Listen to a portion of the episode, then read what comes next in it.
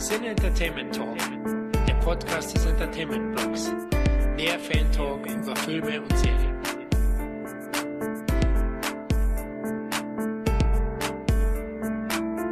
Willkommen, liebe Zuhörerinnen und Zuhörer, heute zum Gremlins vs. Critters Podcast, denn wir hauen einfach mal beide Franchises in den Topf und schauen dann, welche kleine Monsterreihe nachher als Sieger rausgekrabbelt kommt. Und gleich zwei Filmreihen auf einmal zu besprechen, ist durchaus ein größeres Unterfangen, selbst bei den kleinen Kreaturen. Und deshalb sind hier. Hallo Leute, hier ist der klubschäugige Florian. Und der Sam, hallo. Und Christoph, der glücklicherweise keine körperlichen Mutationen hat wie Florian. ich wollte schon sagen, der Pelzige, aber da dachte ich mir auch, das klingt vielleicht ein bisschen doppeldeutig. Was in den aktuellen Zeiten, ich gehe definitiv nicht zum Friseur, von daher. Denn aktuelle Zeiten, also falls das irgendjemand nachher in historischen Ausgrabungen hören sollte, als Podcast, wir nehmen das Ganze gerade in der heißen Corona-Phase auf. Und da dachten wir nämlich schlicht und ergreifend, hey, irgend so ein grausames Zeug aus China. Aber komm, klar, hauen wir die Gremlins rein. Ist ja quasi hey. auch das Richtige. Und ja, da auch der Punkt ist, Gremlins, wir gehen komplett chronologisch vor, ist jetzt unser erster Film und da haue ich jetzt einfach mal, weil er da auch als alter Mensch noch genug Erinnerungen zu hat. Florian, was war denn dein Mogwai-Kontakt da? Oh ja, Gremlins ist für mich wirklich eine ganz besondere Liebe, denn das war meine erste filmische Horrorerfahrung sozusagen und hat auch meine Liebe zum Genre letztlich entfacht. 1984 gestartet in Deutschland, 26. Oktober, so genau weiß ich das noch, ab zwölf Jahren. Jetzt werden sich alle wundern, was ab 12? Das ist doch ab 16. Der lief zuerst ab 12. Und der neunjährige Florian damals, der hat sich gedacht, na, 12 ist nicht so weit weg, da könnte ich mich reinschmuggeln ins Kino und hab's tatsächlich geschafft. Ja, der Film ist echt toll und ich liebe ihn sehr, aber er hat mich auch etwas verschreckt, denn ja, der hat doch durchaus auch Bedrohmomente und ist gruseliger, als man vielleicht auf dem ersten Schein. Na, ich hatte auch das Panini-Album, was ich heute noch besitze, dieses Klebebilder-Album und da gibt's ja auch den tollen Gizmo Gizmo und da denkt man zuallererst erstmal, ja, das ist noch mehr so ein Jugendabenteuer, aber er ist schon gruseliger als gedacht. Und den Film an sich liebe ich halt sehr, der funktioniert auf so vielen Ebenen, aber ich glaube, da kommen wir noch dazu. Wie seid ihr zu Gremlins gekommen? Ich bin ganz einfach so dazu gekommen, dass irgendjemand meinte, hey ja, Gremlins, voll der Kult für mich. So, ah, okay, cool. Videokassette eingelegt, geschaut. Ich glaube sogar irgendwo bei einem Videoabend unter gerade Anfang Gymnasium, Fragezeichen, ist auf jeden Fall ziemlich lang her schon. Und damals war es zumindest noch dieses, oh ja, cool, wir gucken jetzt einen ab 16 Film, weil wir da definitiv auch noch ein bisschen jünger waren. Und ich war auch immer einfach nur davon begeistert, wie der Film eben komplett so einen Stinkefinger zum Weihnachtsfilm hatte, aber gleichzeitig aber auch trotzdem Zusammenhalt und doch so eine Art fröhliche Stimmung verbreitet hat, aber eben auf so eine extrem abgefuckte Art und Weise. Also von daher persönlich, mir fällt wirklich nichts Schlechtes ein, was ich zu Gremlins sagen könnte. Denn als ich den zum ersten Mal erlebt habe, fand ich den verdammt cool und auch bei jeder weiteren Sichtung, die ich danach hatte, hat der Film meiner Meinung nach all die Elemente, die mich am Anfang begeistert haben, genauso sehr gut serviert. Je kritisch, die ich auch hinterfragt habe, immer hat es gehalten. Ja, ich glaube, das ist auch wirklich einer der, ähm, diesen Begriff Gateway-Horror gibt's ja im Amerikanischen. Ich weiß nicht, ob es dafür bei uns eine Übersetzung gibt. Ähm, und ich glaube, viele Filme, über die wir heute, ja, so kann man es auch formulieren, äh, Filme, über die wir heute sprechen, ob das jetzt äh, Gremlins ist oder auch die Critters-Film oder einige andere, sage ich mal, Rip-Offs davon, wie The Gate, sind halt so eine Art Gateway-Horror, weil immer irgendwie Kinder, Teenies oder Familien ähm, in den Hauptrollen sind, die Hauptcharaktere sind und die Filme trotzdem aber schon schon einen ordentlichen Schlag in Richtung Horror haben, auch Splatter-Effekte auch ein bisschen brutal sind, aber nie, nie dabei, sag ich mal, so mean-spirited sind. Wobei, da würde ich sogar sagen, gerade die Mean-Spiritedness gibt's bei ein paar Sequenzen bei Gremlins durchaus, wenn man dann auch einfach genau in die Fußstapfen von den Gremlins tritt, wenn eben die fiese alte Nachbarin durchs Fenster geworfen wird und so weiter und so fort, dass man wirklich auch diese ebenfalls mit hat als Zuschauer, weil man Aber es sind doch nur die Bösen immer, die dann, äh, die es irgendwie erwischt. Es sind nie irgendwie so, sag ich mal so, die Guten, die dann, äh, sag ich mal, durch den Häcksler gejagt werden. Das sind immer so die, so die Arschlöcher im Film. Ja gut, wir haben jetzt keine ab 18 R-rated Punisher-Variant irgendwie da drin, aber auch, dass du trotz allem eben diese Gehässigkeit hast bei Charakteren, die auch, ich sag mal, mehr als ihr verdientes Los vielleicht kriegen. Und vor allen Dingen das genüssliche Ausspielen von diesen Sequenzen dass du eben wirklich dieses Yeah, fuck you, bitch Gefühl hast, wenn dann zum Beispiel eben die Alte wirklich durchs Fenster gefeuert wird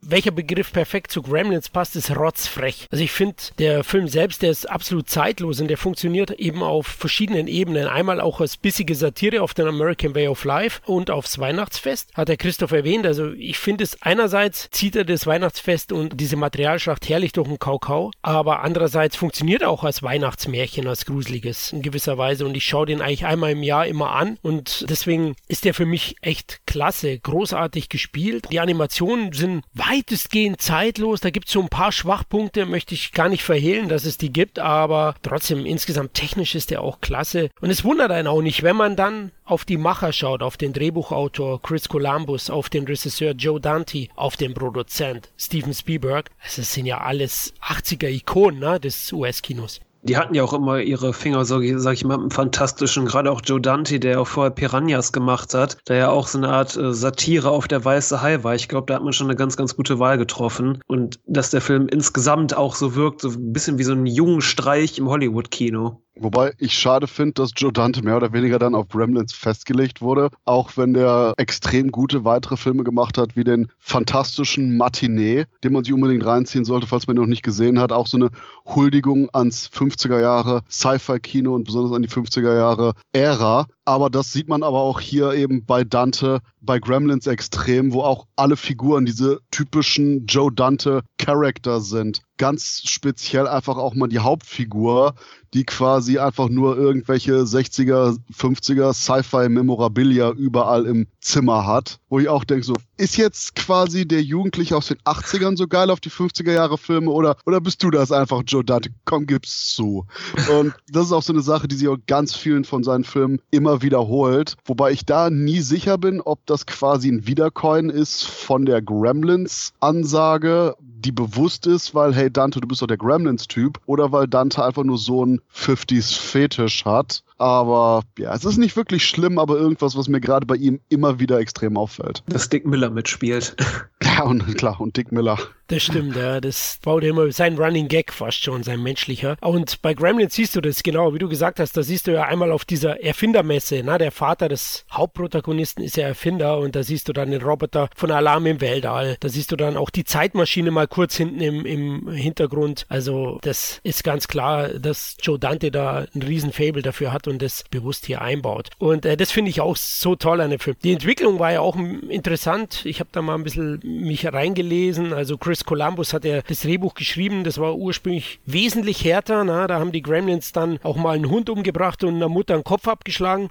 Das ging dann durch mehrere Entwürfe am Ende. Steven Spielberg fand das so toll, dass er es dann gekauft hat. Und er war ein großer Fan von Das Tier, den Joe Dante 1981 gemacht hat. Die Konkurrenz zu American Werewolf, den ich etwas besser finde, aber das Tier ist auch geil. Und er hat ihm dann die Regie angeboten, der hat sie angenommen. Und mit dem Film ist er eigentlich zur großen Nummer in Hollywood geworden, weil du sagst, sagst, Joe Dante. Also in den 80ern hat er viele Filme gemacht, du hast recht, er ist so ein bisschen festgelegt worden auf eine gewisse Art Fantasy-Filme, also Die Reise ins Ich. Einer meiner Lieblings-80er-Jahre-Filme ist auch von ihm Meine teuflischen Nachbarn. Ich liebe den so. Yeah. Und Dante ist ein großer, den ich heute vermisse. Er hat vielleicht auch nicht mehr ganz diesen Biss, aber er war in den 80ern einer meiner Lieblingsregisseure. Und das ist der Punkt, super, dass du es angesprochen hast mit dem Biss, wo ich auch gerade äh, bei den nachfolgenden zwei Critters-Filmen nochmal stark drauf eingehen werde. Denn diese Art von Biss, die du meinst, die bei Gremlins vorhanden ist, mit dem PG-13 damals, kannst du heute nicht mehr bringen. Du hattest schlicht und ergreifend eben früher bei den US-Freigaben PG und dann R-rated. Und Steven Spielberg war ja derjenige, der auch dafür eben gestimmt hat, dass man eine Zwischenfreigabe hat, dass man eben nicht nur ein reines Familiengedöns oder nur Erwachsenengedöns hat, sondern eben dann auch eben diese Zwischenfreigabe. Und genau das ist es, was ich denke auch bei Gremlins wirklich gut rauskommt und was man dann auch durch die Skriptentwicklung gemacht hat, dass man genau auf der Grenze ist zwischen wirklich Horrorfilm und auch noch eher familientauglichem Fantasy-Gedöns, aber trotzdem nicht die gewissen Härten vermisst. Critters hatte das nachher auch ebenfalls noch dabei oder auch hier eben bei Gremlins. Du hast Schleim, du hast Blut,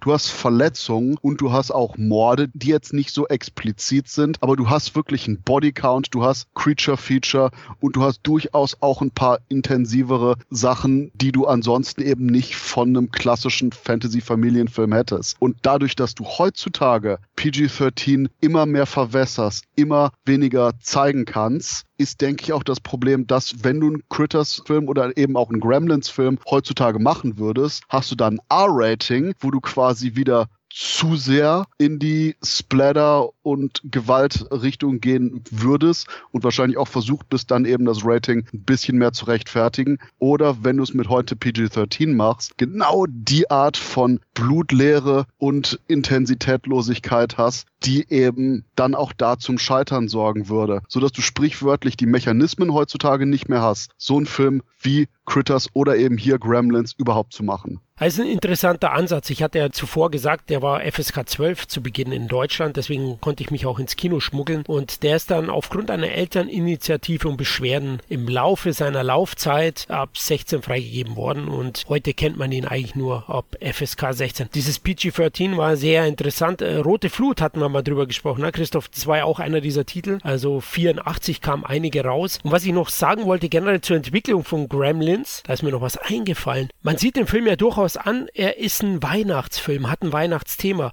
Und er war vom Warner Brothers auch als Weihnachtsveröffentlichung ursprünglich gedacht. Nur war es eben so, dass sie festgestellt haben, uh, in der Summer Season, da haben wir gar keinen großen Titel. Paramount Pictures hat Indiana Jones 2, Columbia Pictures Ghostbusters. Wir brauchen auch einen Titel und haben dadurch die Produktion des Filmes forciert und dann kam der Film eben am 8. Juni 1984 in den USA raus, zeitgleich übrigens mit Ghostbusters, der ein ähnlicher Titel ist, nämlich Horror mit Komödie verbindet und da auch eben wieder ein super Beispiel dafür ist, wie man die Intensität von Teil 1 zu Teil 2 verliert. Tatsächlich ähnlich, ja, aber da kommen wir vielleicht jetzt später 1990 dann drauf. Hat jetzt noch jemand was, das er zu Gremlins sagen will? Weil bei mir persönlich ist wirklich der Fall, ich kann nur sagen, Leute, guckt ihn euch an, denn es ist schlicht und ergreifend einer der besten Creature-Feature-Filme der 80er Jahre und wahrscheinlich auch in der absoluten Top 20 der All-Time-Favorites. Und es gibt nichts, was den Film wirklich schlecht macht, weil ich habe persönlich keine Kritikpunkte. Ihr? Ich wirklich. Ich liebe auch diesen Framing-Device, dass das Ganze in der Weihnachtszeit spielt. Die ganzen Kulissen, die Ausleuchtung des Films. Ich finde, der Film ist auch einfach schön fotografiert, dafür, dass es eigentlich nur ein B-Movie ist. Ja, das stimmt. Also finde ich auch perfekt. Er ist ein klassischer B-Movie. 11 Millionen Dollar war schon stattliches Budget. Steven Spielberg mit Amblin hat aber Power gehabt und konnte sowas produzieren. Trotzdem hat er eben diesen Look. Übrigens, die Kulissen, kommen die euch bekannt vor? 1985 zurück in die Zukunft. Es sind dieselben Kulissen. Diese Kleinstadt, also da wurde der gedreht, auch in den Universal Studios. Das ist auch nochmal ein interessanter Punkt. Was ich noch euch fragen wollte, die Darsteller, da ist doch keiner so wirklich bekannt geworden. Na, diesen Hauptdarsteller, habt ihr den jemals woanders gesehen? Nee, ich glaube nicht, ne? Gremlins 2. ja, genau. Der Joker. das Problem ist, ich will irgendwie einen Film sagen, aber ich komme auch nicht auf die Titel. Aber ich weiß, ich habe den in einem anderen Film gesehen. Aber genau die Formulierung, ich weiß, ich habe den in einem anderen Film gesehen, zeigt, nee, ansonsten ist der gute Zach Galligan, meine ich. Ja, genau, Zach Galligan. Ne? Deswegen dahingehend ist Zach Galligan jetzt nicht so durchgestartet. Aber das ist auch einer von diesen typischen 80s Good Boy Darstellern, der quasi dann, wo das Jahrzehnt so ein bisschen absackte, einfach auch merkte, oh shit, ich bin jetzt äh, zu alt, um die Art von Jugendlichen zu spielen, die auch in den 90er Jahren eben nicht mehr gewollt ist und gleichzeitig aber auch irgendwie jetzt nicht die Art von Leading Man, die jetzt plötzlich beim aufbrechenden Blockbuster-Kino der 90er Jahre sagen kann, oh ja, welcome to Jurassic Park. Von daher, ähm, ja, too late.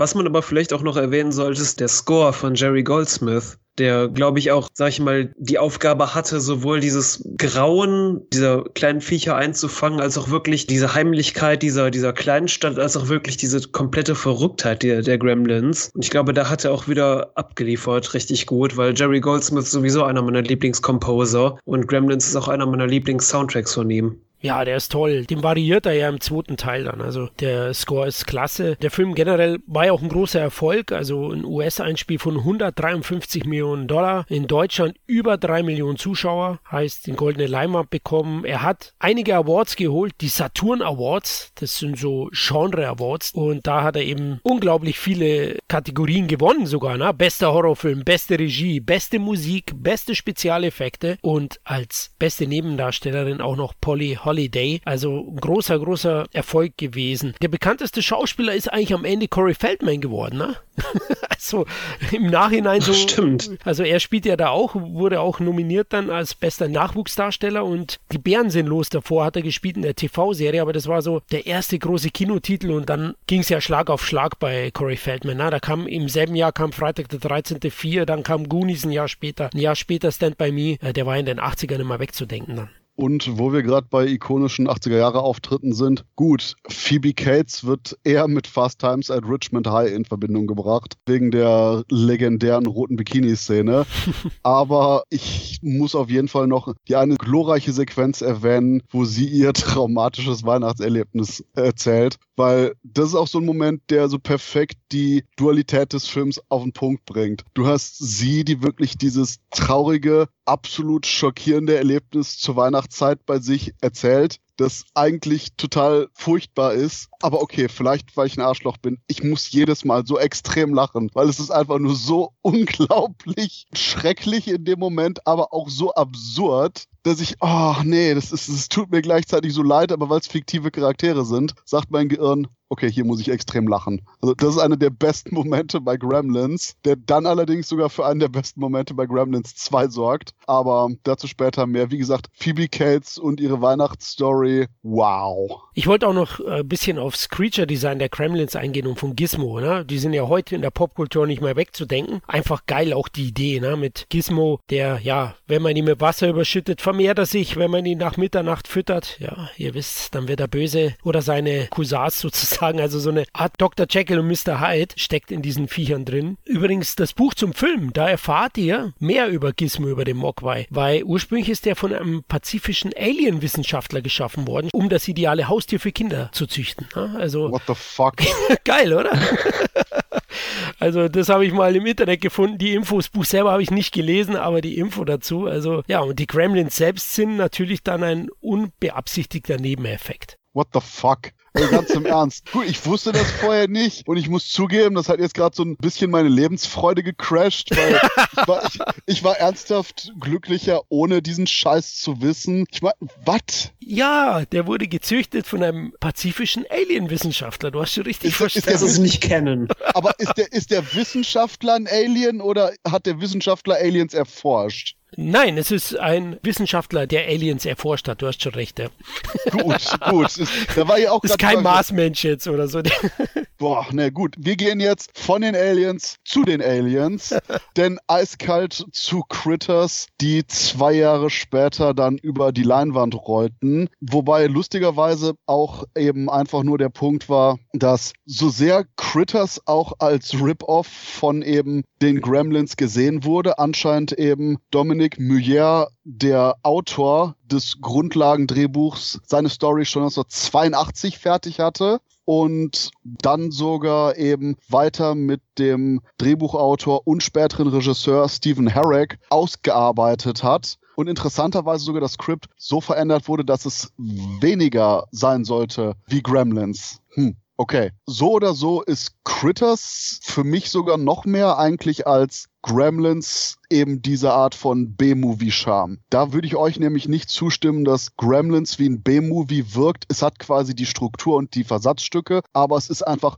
durch und durch A-Produktion, wie auch schon Florian sagte, durch eben Spielberg und die gesamten Komponenten. Aber Critters hat nur noch mehr diesen kleinen, kleineren B-Charme. Der Film war definitiv auch nicht günstig und kam von New Line Cinema, die mit Freddy Krueger kurz zuvor jetzt richtig Bank gemacht hatten. Aber der Punkt ist halt eben, Critters hat noch mehr dieses Kleinstadt-Atmosphäre, sogar noch mehr zentrierteren Schauplatz, wo wir eben einfach eine Familie auf der Farm haben und dann Aliens vorbeikommen in Form der Critters, die gejagt werden von außerirdischen Kopfgeldjägern, die ihr Aussehen ändern können und gerne Sachen in die Luft jagen. und Spaß beginnt. Und dahingehend würde ich ernsthaft sagen, Gremlins ist so diese große A-Produktion, aber Critters hat noch mehr diesen B-Movie-Charme und auch nicht so viele verspielte Szenen mit den Critters hier im ersten Film, was aber die Momente, wo die Critters wirklich loslegen, nur noch mehr akzentuiert ich weiß gar nicht, welche ich vorher gesehen habe, aber ich glaube, die Critters habe ich auch nach den Gremlins gesehen. Und das auch zu einer Zeit, wo ich dann in einem Rutsch mehr oder weniger die ersten vier Streifen durchgesehen habe. Ich kann nur sagen, Critters ist fucking awesome, yo. It's fucking awesome, sagst du. Oh, das ist, das ist ein, doch eine steile These. Da kugel ich mich gleich. Nein, Schmarrn. ich finde ihn gut, keine Frage. Ich habe den in der Videothek auf VHS-Zeiten gesehen, also nicht im Kino. Und der hat durchaus seine Qualitäten. Der erste Teil, der legt seinen Schwerpunkt schon noch auf Grusel. Ja, der hat humorvolle Szenen, aber wenn man dann den nachfolgenden zweiten sieht, da kommen wir gleich dazu, das ist ein ganz anderes Kaliber. Hat paar tolle Szenen. Ich finde interessant auch den Hauptdarsteller, diesen kleinen Jungen. Zufällig habe ich mir seine Vita angeschaut und der spielt ja jetzt in vielen TV-Serie mit, der Scott Grimes. Da habe ich ihn auch gleich erkannt. Der spielt da den kleinen Jungen und äh, hat halt dieses Kleinstadt-Flair. Der hat eine schöne Atmosphäre, ist ganz gut gemacht. Ich finde, die Critter sieht man ein bisschen zu wenig. Da dauert es doch 40 Minuten, bis es wirklich losgeht. Aber wenn, dann beißen sie sich richtig fest an ihren Opfern und die heimliche Stärke der Critters-Reihe oder die Figuren, die ich am interessantesten finde, sind natürlich die Bounty Hunter. Einfach nur geil auch zu Beginn und im Laufe des Geschehens sorgen die dann auch immer wieder für Humor beim ersten Teil. Also ja, es ist ein gelungener Mix eben aus Grusel, Spannung, Humor, ist flott inszeniert, geht nicht allzu lang, ist schon coole Unterhaltung, aber awesome finde ich ein bisschen übertrieben. Ich weiß nicht, ich mochte die Critters immer ein ganz kleines Stück mehr als die Gremlins, auch wenn es für manche vielleicht eine Gotteslästerung ist, aber ich finde beide Filme sind richtig, richtig gut, aber die Critters dazu habe ich irgendwie immer so ein bisschen mehr so einen persönlichen Draht gehabt. Ich glaube, der Unterschied ist, auch wenn es beides kleine, eklige Monster sind, die Gremlins sind halt eher so, so der Fun-Faktor. Das ist halt irgendwie, okay, wir haben diese Regeln, die sind auch so eine Art Framing-Device in dem Film, die darf man nicht verletzen und damit kann man halt mehr spielen. Und bei den Critters Critters ist es halt, es sind auch kleine Monster, aber es sind halt Außerirdische, die einfach auf die Erde abgehauen sind, die jetzt gejagt werden. Und da ist diese ganze Verspieltheit im Film halt ein bisschen was anderes, weil du halt gerade auch so viel Zeit mit den Bounty Huntern verbringst, die ähm, sich versuchen, irgendwie in die Menschen zu integrieren und diese Critters zu suchen. Und gerade dadurch kommt halt für mich persönlich so eine Art schwarzhumoriger Humor bei rum insgesamt. Und Critters und Gremlins sind auch zwei so Filme, die ich zu so einer Art Sub-Horror-Genre zählen würde, nämlich Horrorfilme, die sich irgendwie gemütlich anfühlen. Dazu zählt vielleicht auch sowas wie Invasion vom Mars oder Fog. Ich finde, wenn ich eine dieser Filme sehe, fühle ich mich immer so richtig wohlig, heimelig und keine Ahnung, das ist nur so meine These dazu. Ja, wie eine Lagerfeuer gruselig. ja, genau, richtig. Ja. Ich gehe sogar so weit und sage, dass Gremlins die ikonischeren Monster vielleicht hat, aber von der Struktur her ich die Critters mehr mag, da wir sind alle der gleichen Meinung, dass eine der packendsten und besten Szenen bei den Gremlins die Sequenz ist, wo die Mutter die Gremlins in der Küche jagt, oder? ja. ja. Und Critters ist eben quasi das als kompletter Film mit einer Familie und gleichzeitig so einem Timer, dass eben die Bounty Hunter kommen, um den Tag retten zu müssen. Und dass man da eben auch einfach den Fokus mehr behalten hat, finde ich persönlich genau wie eben Sam sagt, so schön gemütlich, so schön B-movig. Und auch die Verspieltheit des Ganzen finde ich super, denn du startest und du hast plötzlich irgendwelche Aliens auf einer Raumstation, so einen komischen Commander mit einem riesigen Schädel, der Kopfgeldjäger anheuert und du so, what the fuck? Und gerade dieser B-Movie-Spaß, der hier im ersten Film extrem drin ist und der dich komplett von der Seite her erwischt, weil wenn du denkst, ah ja, okay, kleine Monster auf einer Farm, what the fuck gucke ich hier gerade? Und das ist eben das, was ich sehr, sehr mag an dem Film, weil diese extreme Verspieltheit da ist und wie Florian auch sagte, der Film ist unglaublich kurz. Der ist wahrscheinlich wahrscheinlich von der reinen Handlung her plus minus 80 Minuten und dann ist der aus und durch und fertig. Und das ist auch ein Film, der weiß, was er zu erzählen hat in der Zeit, die er hat. Gut, das weiß Gremlins auch. Das war jetzt nicht gegen Gremlins gerichtet, sondern eher gegen alle aktuellen Filme, die einfach nur viel zu lang sind für viel zu wenig Inhalt. Und gerade Critters kondensiert hier eben diesen Creature-Feature-Spaß zusammen und du hast auch eine unglaublich gute Familiendynamik in dem Streifen. Und ich gehe sogar so weit und sage auch noch eine bessere Familiendynamik als bei Gremlins,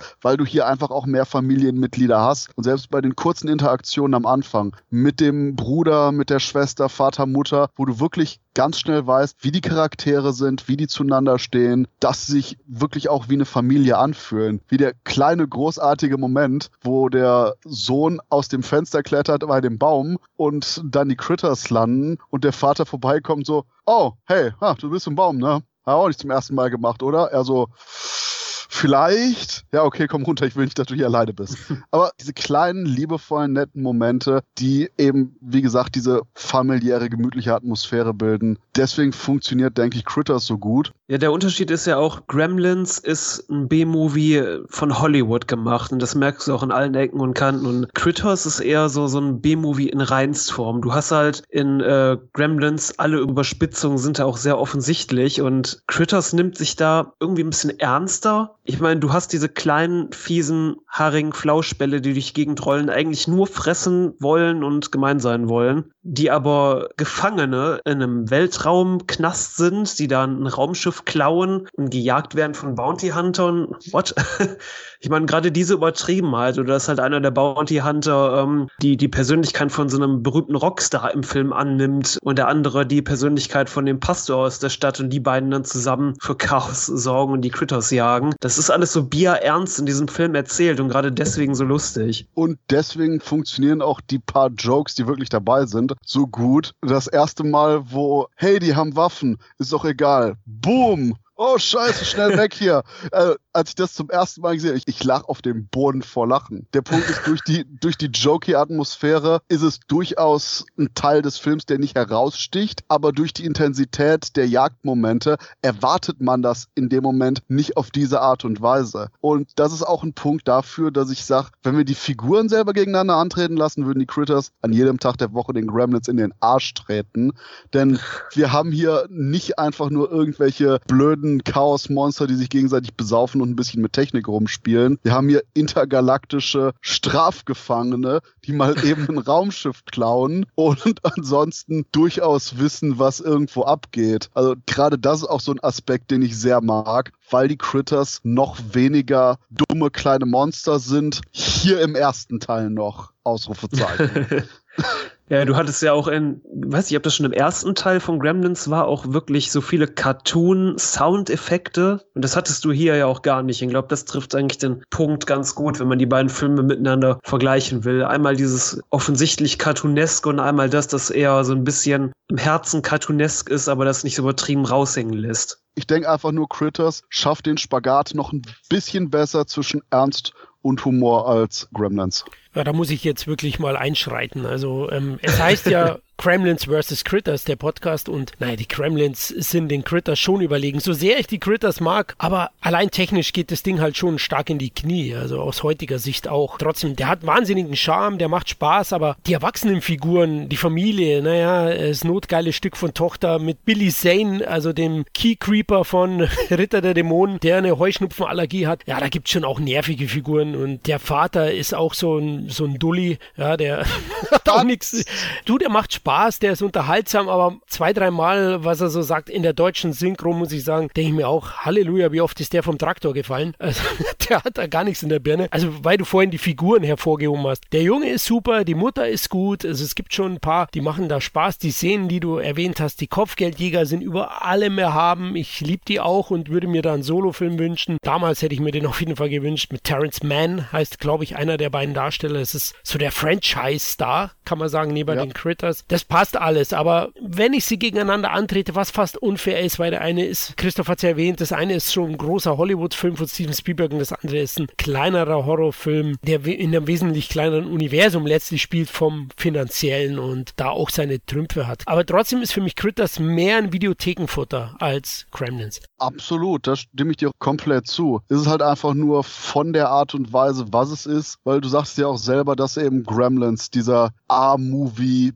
B-Streifen Streifen ist, um jetzt mal ganz schizophren zu formulieren. Und Critters ist einfach nur der B-Movie B-Streifen, was sich dahingehend einfach nur geradliniger anfühlt. Und ich gehe auch sogar mal so weit und sage, dass die Charaktere selber bei beiden extrem unterhaltsam sind, bei Critters aber ein bisschen greifbarer und echter fühlen. Selbst wenn der Vater manchmal ein bisschen wirkt, als wäre er ein paar Mal zu oft vom Heuboden gefallen, ist aber trotzdem, dass das Ganze noch eine eher echte Person ist, als hier unser 25 Jahre aussehender 15-jähriger Zach Galligan, der 50er Jahre Memorabilia liebt. So, okay, Joe, nimm deinen Fetisch hier raus. Und da wirken die Charaktere hier einfach eben, wie gesagt, ein bisschen echter. Und auch die Kleinstadtatmosphäre mit dem Polizisten, mit der Kirche und auch äh, mit den kleineren Figuren, die immer so ein paar Szenen haben, die aber eben komplett dieses spleenige Kleinstadtgedöns noch mehr leben als eben bei den Gremlins, weil du hast hier nicht dieses extreme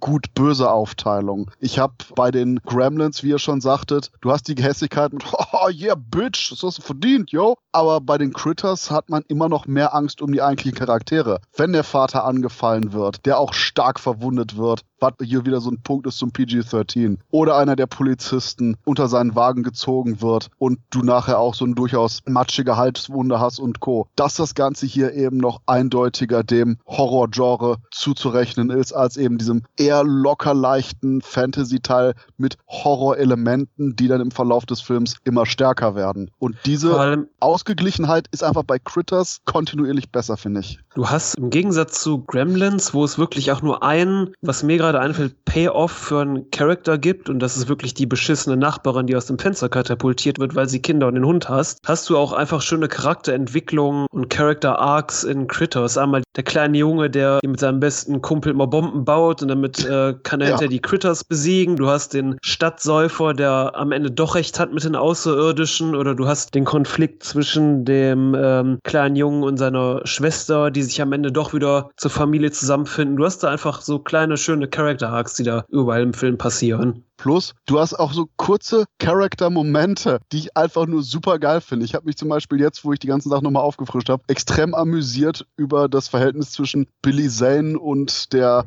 rattigen Tochter, wo zum Beispiel Billy Zane beim Essen war und sie, oh ja, wir wollten jetzt ja noch rumfahren. Er so, wollten wir das? Sie so, ja, ja. Und er so, echt?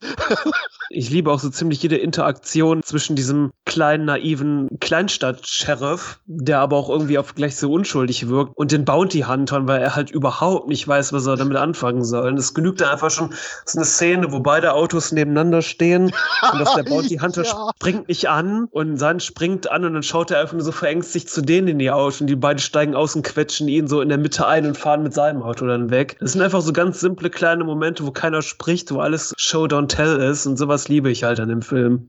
Ach, der Moment, wo du auch gesagt hast, boah, wenn der Film sich die Zeit nimmt, also erst der erst links steigt ein und dann steigt er der Fahrerseite ein und er wird so auf die Mitte gequetscht. Super geil. Ja, oder, oder wo er in das Haus kommt, der Sheriff, und der eine Bounty Hunter hat halt diese Figur von diesem Charlie angenommen, das Gesicht, und er packt den Sheriff einfach so am Hals und hebt ihn hoch und der Sheriff sagt einfach so, bitte lass mich runter. Und nächste Szene, brusch, fliegt durch das Fenster. Ja, es gibt schon große Momente, aber ich finde, ihr verharmlost Kremlins ein bisschen, weil klar, Payoffs gibt es nicht so viele, aber es gibt schon einige harte Fights. Also die Mutter in der Küche, das hat mich mitgenommen und auch der Punk-Gremlin, der sich am Ende dann mit dem Hauptprotagonisten, mit Billy, auseinandersetzt. Da gab es schon auch einige Bedrohungen Drohmomente, bei denen ich Angst hatte um die Figuren. Mein junges Kinderherz schlägt auch noch wirklich für, sag ich mal, die ganzen Splatter und Schleim- und Bluteffekte in, in Gremlins. Weil das war wirklich etwas, als ich den als Kind im Fernsehen gesehen habe, das erste Mal, dachte ich so, oh mein Gott, weil wirklich überall Gremlins äh, Gliedmassen fliegen durch die Gegend, Schleim spritzt und das war großartig. Ja, und was mich noch ein bisschen rausreißt bei Critters, um jetzt einen Giftstachel zu euch rüberzuschießen, der Riesencritter. Also das reißt mich immer so ein bisschen raus, ne? weil der läuft rum wie Samson von der Sesamstraße. Nix gegen Samson.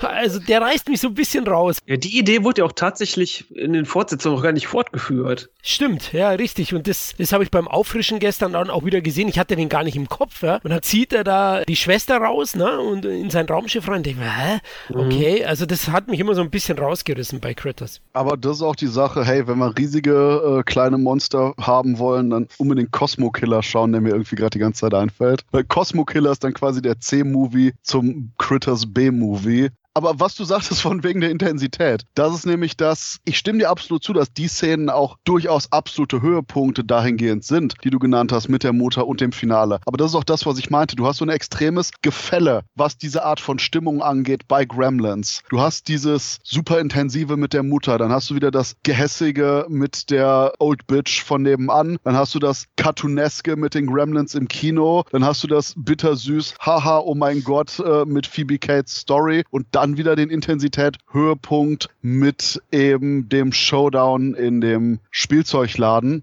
Und bei Critters hast du eben quasi mehr so eine geradere, stetig sehr leicht eskalierende Grafik, während du eben bei Gremlins hoch, runter, all over the place bist, was die Intensität, Momente und auch die Herangehensweisen betrifft. Beides ist absolut für sich stehend sehr gut, keine Frage. Nur ich persönlich bevorzuge es dann, wenn man quasi bei einem Film so eine Grundstimmung hat, die vielleicht ein bisschen intensiver und weiter eskaliert, anstatt dieses Hoch-Runterspringen zu haben. Und das ist auch nur so ein ganz kleiner Punkt, weswegen Critters da jetzt, wo ich das beides so nah hintereinander gesehen habe, aktuell bei mir so ein Millimeter eben Vorrang hat. Aber eben, weil es straighter durchgezogen wird, ist das mein Pick. This means war. also letztlich kann ich das schon nachvollziehen, Christoph. Bei mir ist es eben die Vielseitigkeit, die Kremlins bietet. Daher schaue ich den auch einmal im Jahr. Critters mag ich auch sehr. Also ich will jetzt den auch nicht Unrecht tun am Ende. Und der war ja auch ein Erfolg. 2 Millionen Dollar Budget, 13,1 Millionen Dollar in den USA eingespielt. Also da hatte man das Sechsfache bereits im Kino gemacht und in Deutschland über 100.000 Zuschauer. Also der lief ganz gut, aber eben in der Videothek deutlich besser, denke ich. Sonst hätten wir von den kleinen Pelzviechern nicht so viele Fortsetzungen gesehen. Und da gehen wir jetzt nämlich sofort eiskalt weiter mit Critters 2 von 1988, der jetzt gedreht wurde von Mick Garris und das Drehbuch ist von David Twohy und Mick Garris. Und David Twohy ist derjenige, dem wir auch nachher sowas wie Pitch Black, Riddick und ähnliches zu verdanken haben. Und ja, Mick Garris hatte ja ansonsten so Sachen wie Schlafwandler oder später auch Psycho 4 und die von mir sehr, sehr gemochte The Stand TV-Special-Adaption von Stephen King rausgebracht. Und dadurch, dass man hier aber auch einen extremen Wechsel hat hinter der Kamera, ich finde, das merkt man extrem. Es gibt einen Punkt bei Critters 2, den ich absolut hasse und dass der heutige Christoph fängt einfach nur unglaublich an zu fluchen Punkt wird. Aber bevor wir dazu kommen, Critters 2 ist so diese typische ultraklassische Fortsetzung, denn wir haben ein paar Charaktere aus Teil 1. Hier eben den Jungen, der jetzt anscheinend einen extrem Wachstumsschub hatte zwischen den Filmen, zurückkommt äh, zu seiner Großmutter, während seine normale Familie aus Teil 1 jetzt in Kansas wohnt oder wo auch immer. Und natürlich, wir haben die Critters-Eier, die jetzt anfangen zu schlüpfen, passend zu Ostern und wieder absolute Panik verursachen. Und nicht nur wegen einer Sache, wegen der ich nachher noch fluchen werde, sondern auch generell wegen der Stimmung von Critters 2 merkt man jetzt bereits, ich will nicht sagen den Verfall der Serie, aber merkt man den Verfall der Serie. Denn du hast mehr Budget, was gerade bei den Alien- und Kopfgeldjäger-Szenen extrem gut durchkommt, wo auch zum Beispiel hier der Commander äh, mit dem großen Schädel, der in Teil 1 vorkam, nun durch, ich glaube sogar ein Stop-Motion-Monster ersetzt wurde, das aussieht wie so ein aufgepimptes Design am Anfang. Und auch generell, man merkt, da ist deutlich mehr noch Budget hinter aber alles wirkt wie so eine größere, effektvollere, ja, zweite Runde eben. Du hast eben den Jungen, der zurückkommt, der irgendwie so ein Liebesgedöns hat mit irgendeinem so Mädchen. Du hast die Figuren, die jetzt nicht mehr diesen normalen, eigenwilligen Kleinstadt-Charme haben, sondern schon deutlich mehr in cartooneskere Richtungen gehen und dann auch eben das Ganze nur noch viel mehr eskaliert mit den Critters. Und ja, es ist ein netter Film. Ich habe zwei große Punkte, die ich noch nachher zu erwähnen will, aber it is absolut okay und ich kann den Film nur im O-Ton schauen. Wie sieht's bei euch aus? Also ich kann den auch sehr gut auf Deutsch schauen, aber ich glaube, da geraten wir gleich ein wenig aneinander. Ich finde Critters 2 äh, tatsächlich fast genauso gut wie den ersten Teil. Er ist auch wie Gremlins 2, wenn wir später auch noch drüber reden, eine typische Fortsetzung, mehr Critters, mehr Zerstörung, mehr Charaktere. Du hast zum Beispiel hinterher nicht mehr die kleine Familie Familie und die Bounty Hunter, die die Critters vernichten mussten. Nein, jetzt beschwört sich die ganze Stadt am Ende gegen die. Ich liebe die Critters-Effekte in dem Film. Das war Bombe. Ich finde, der Film macht einfach nur Spaß. Aber was mir ein bisschen gefehlt hat, war halt, was wir gerade eben angesprochen, dieser leicht ironische, verbissene Humor in dem Film. Der hat mir stark gefehlt. Ja, abgeguckt hat man sich das wahrscheinlich auch von den Gremlins, dass man jetzt vielleicht eine etwas hellere Noten anschlägt, wenn ich es mal so sagen kann. Und man hat sich auch, sage ich mal, diesen Framing-Device als das jetzt alles an einem Festtag stattfindet. Es ist nicht Weihnachten, es ist Ostern, aber es passt halt sehr gut mit diesen ganzen Ostereiern, die dann, die dann schlüpfen. Wie gesagt, es hat mir aber im Endeffekt doch gut gefallen.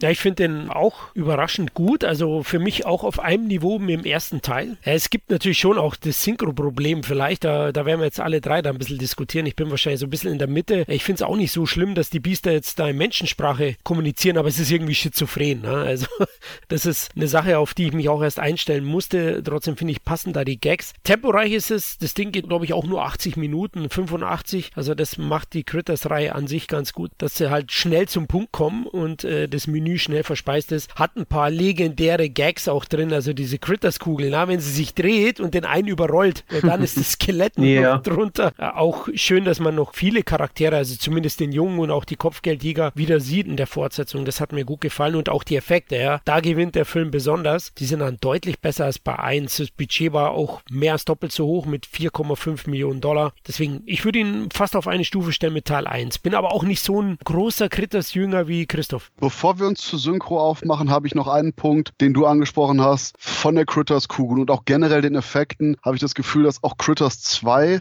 abgesehen nachher von Critters Text, aber da kommen wir deutlich später zu, definitiv der härteste Film der gesamten Reihe ist und auch nicht mehr eben die Intensität hat wie Teil 1, aber mehr zeigefreudig ist. Und das ist auch mein riesiges Beispiel, warum PG-13 in den 80er Jahren fucking awesome war und aktuell einfach nur ein absolut blutleeres, schwanzlahmes irgendwas geworden ist. Denn du hast quasi Playboy-Titten oben ohne Szenen. PG-13, fuck yeah. Du hast Splatter-Szenen, PG-13, fuck yeah. Und das alles, ohne dass man jetzt wirklich sich angestellt hat. Und ich meine, die oben ohne Szenen waren nicht sonderlich kurz hier. Und es war jetzt auch nicht irgendwie pseudo-schamig inszeniert, sondern das war halt eben einfach nur so ein netter, kruder Sex-Joke, den man dann auch durchaus ein bisschen gearbeitet hat. Oh ja, ich habe recherchiert, das war aber eine Darstellerin, die war nicht selber in der Playboy-Ausgabe. Ich weiß, danke Leute, ich habe die Zeit dafür investiert. Na, genau das ist der Punkt, dass du eben das hier, Critters 2 ist oftmals mein Paradebeispiel, was man eben mit PG-13 in den 80ern noch machen konnte. Und jetzt stellt euch mal vor, die Art von Nacktheit und Blut hätten Filme wie Fast and the Furious, ohne das irgendwie schamig zu verstecken. Das wäre eine ganz andere Welt und das wäre eine bessere Welt.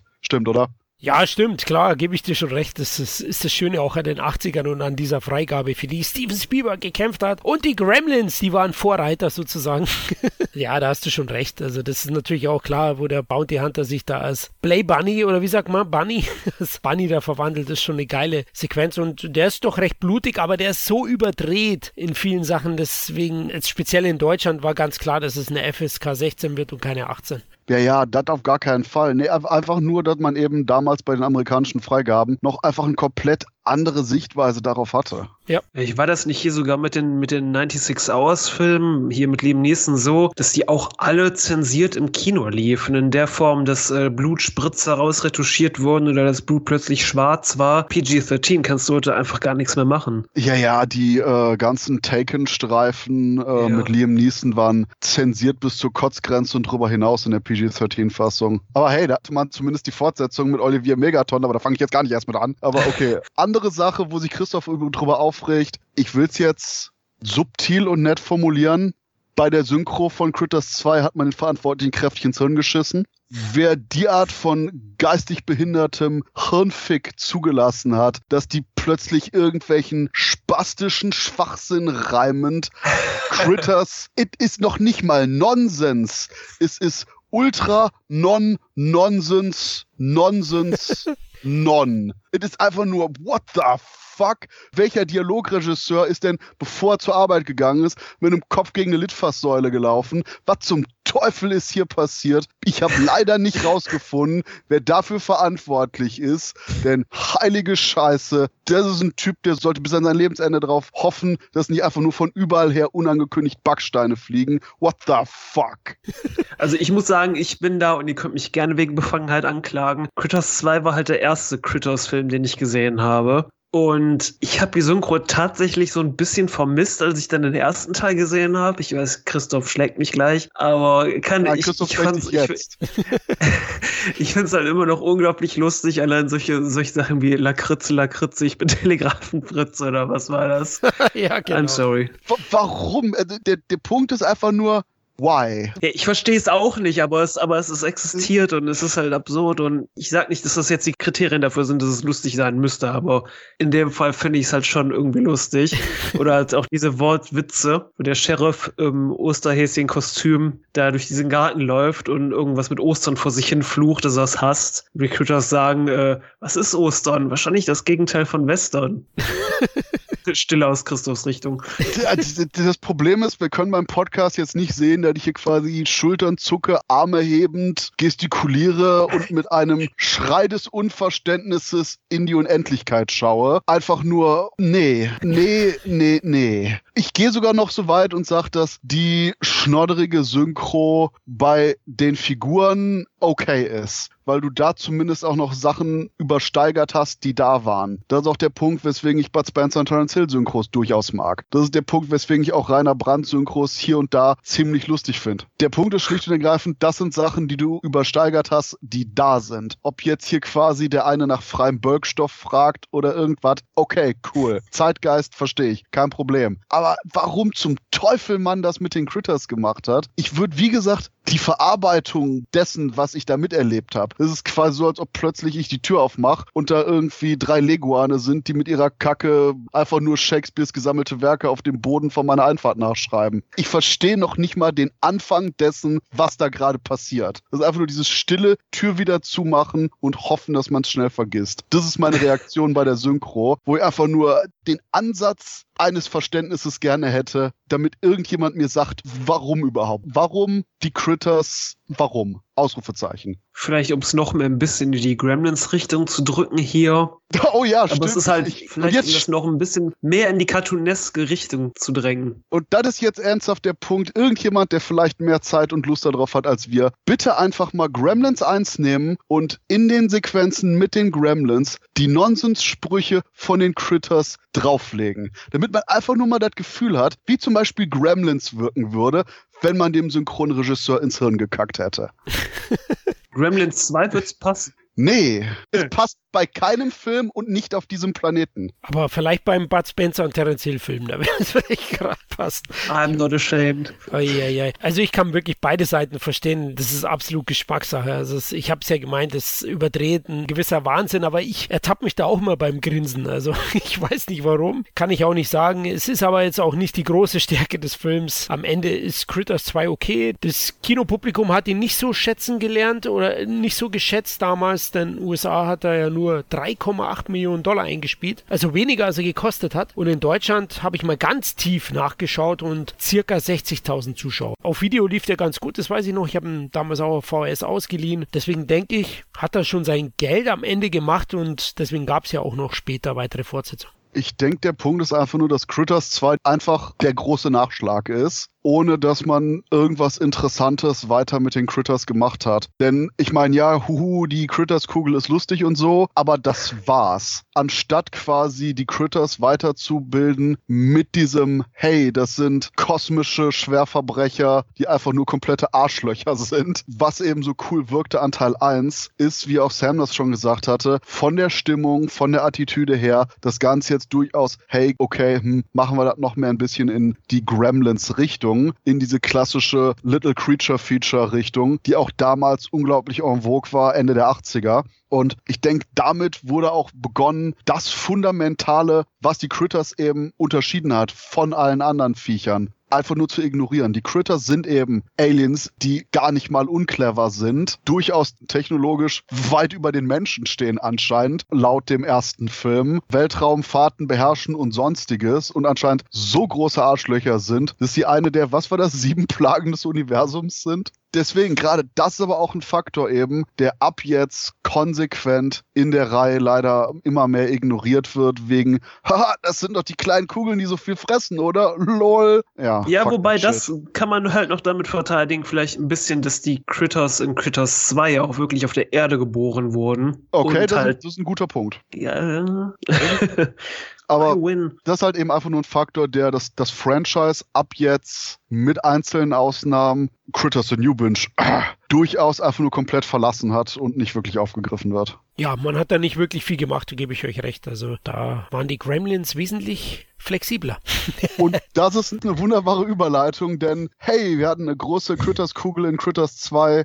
Yay. Die Gremlins haben gesagt, okay, halt mein Bier. Wir zeigen euch, was Variation ist und hatten dann Gremlins 2 holy shit, der Film ist einfach nur totales Chaos, totale Party. Wir haben ein Hochhaus voller verrückter Gene-Experimente, voller Technologie und wir haben Critters am Start. Und das ist natürlich ein absolutes Rezept für hochprozentigen Wahnsinn. Wir haben die gleichen Charaktere wieder wie aus Teil 1 mit dabei. Und ja, ansonsten kann ich einfach nur sagen, Gremlins 2 ist wahrscheinlich die Inkarnation des Begriffs Partyfilm, oder?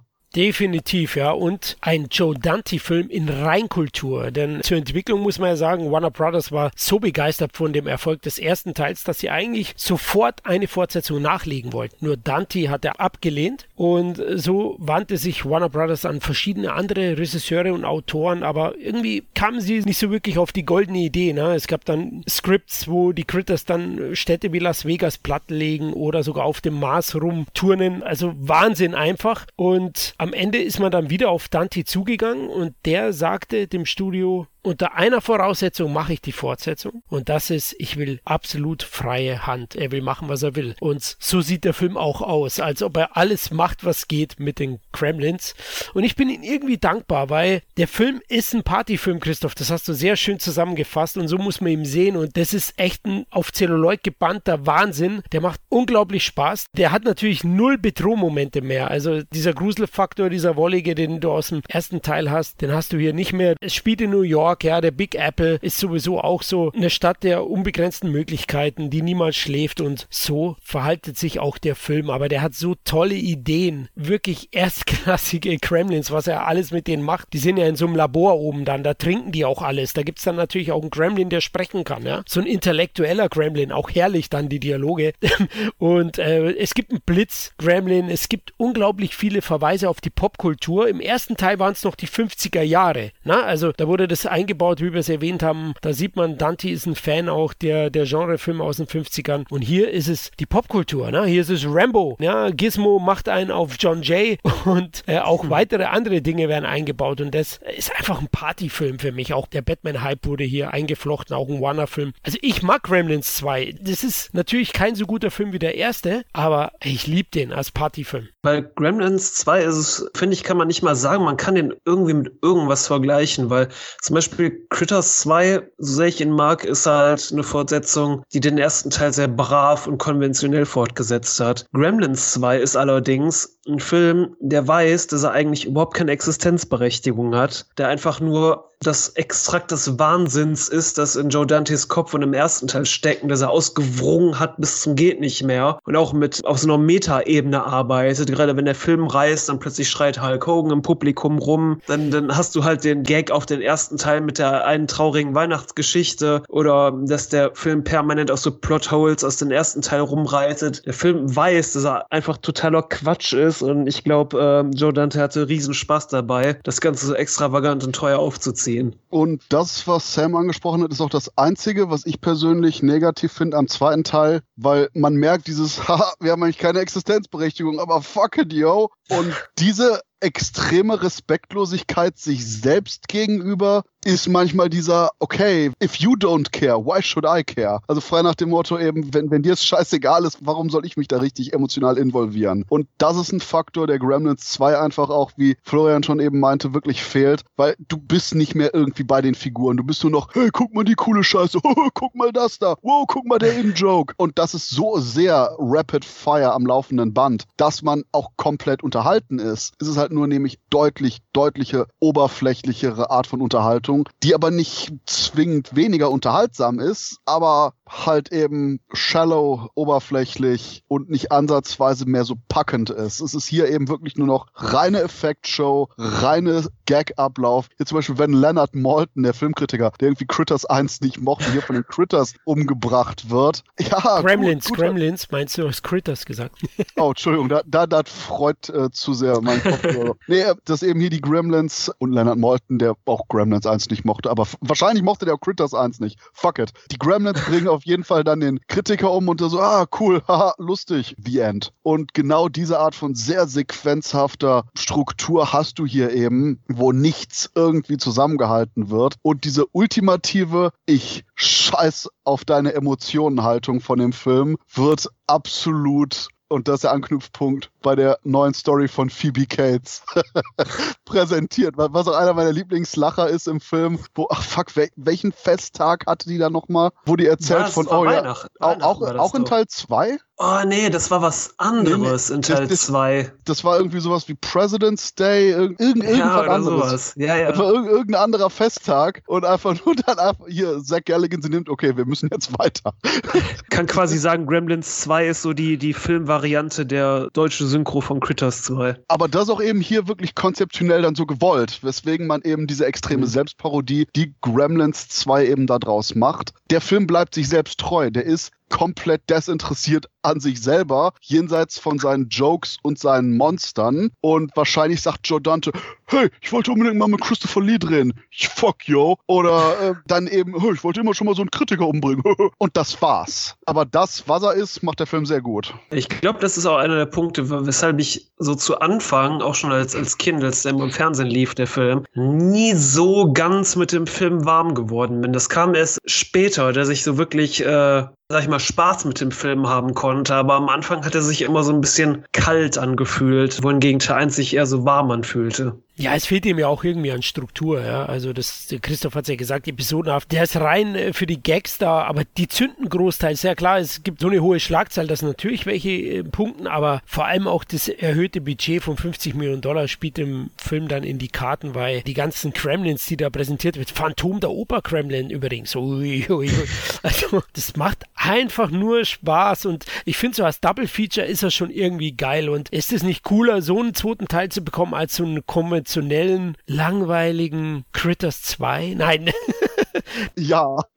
ja, shut the fuck up. Also einfach, ich, ich mag Gremlins 2, habe den damals auch im Kino gesehen und bin eigentlich traurig, dass das in den USA regelrecht ein Flop war. Der hatte nur 41,4 Millionen Dollar eingespielt. Joe Dante hat dazu beim DVD-Audiokommentar von Gremlins 1 gesagt, dass der Film einfach zu spät kam. Ne? Die haben zu lange gewartet. Es waren ja sechs Jahre vorbei und so der ganz große Gremlins-Hype war anscheinend schon zu der Zeit abgeflaut. Ja, nee, tut mir leid, Joe, das lag nicht daran, dass der Film zu spät kam. Das war auch ein Faktor. Der andere war, dass du gesagt hast, ah, fuck you, let's have fun. Und die Zuschauer sagten, ha? Aber ich denke, das ist auch einfach ein großer Herangehenspunkt, wo du einfach nur, wenn du einen deutlich konventionelleren Film gehabt hättest, der wahrscheinlich auch nicht so scheiße teuer gewesen wäre, denn Gremlins 2 sieht auch unglaublich teuer aus, weil du hast mhm. eben Effekte, Effekte, Effekte am laufenden Band hier. Und dahingehend ist es halt eine von diesen typischen Produktionen, wo du merkst, dass du keinerlei Reglementierung für den Regisseur und das, was er machen wollte, hattest. Das kommt dem Film hier zugute, weil es quasi eben eine riesige Party ist, wo Joe Dante sagt, fuck it, Warner Brothers zahlt die Rechnung, yo. Und ähm, dann eben halt seine ganzen Ideen abfeiern konnte.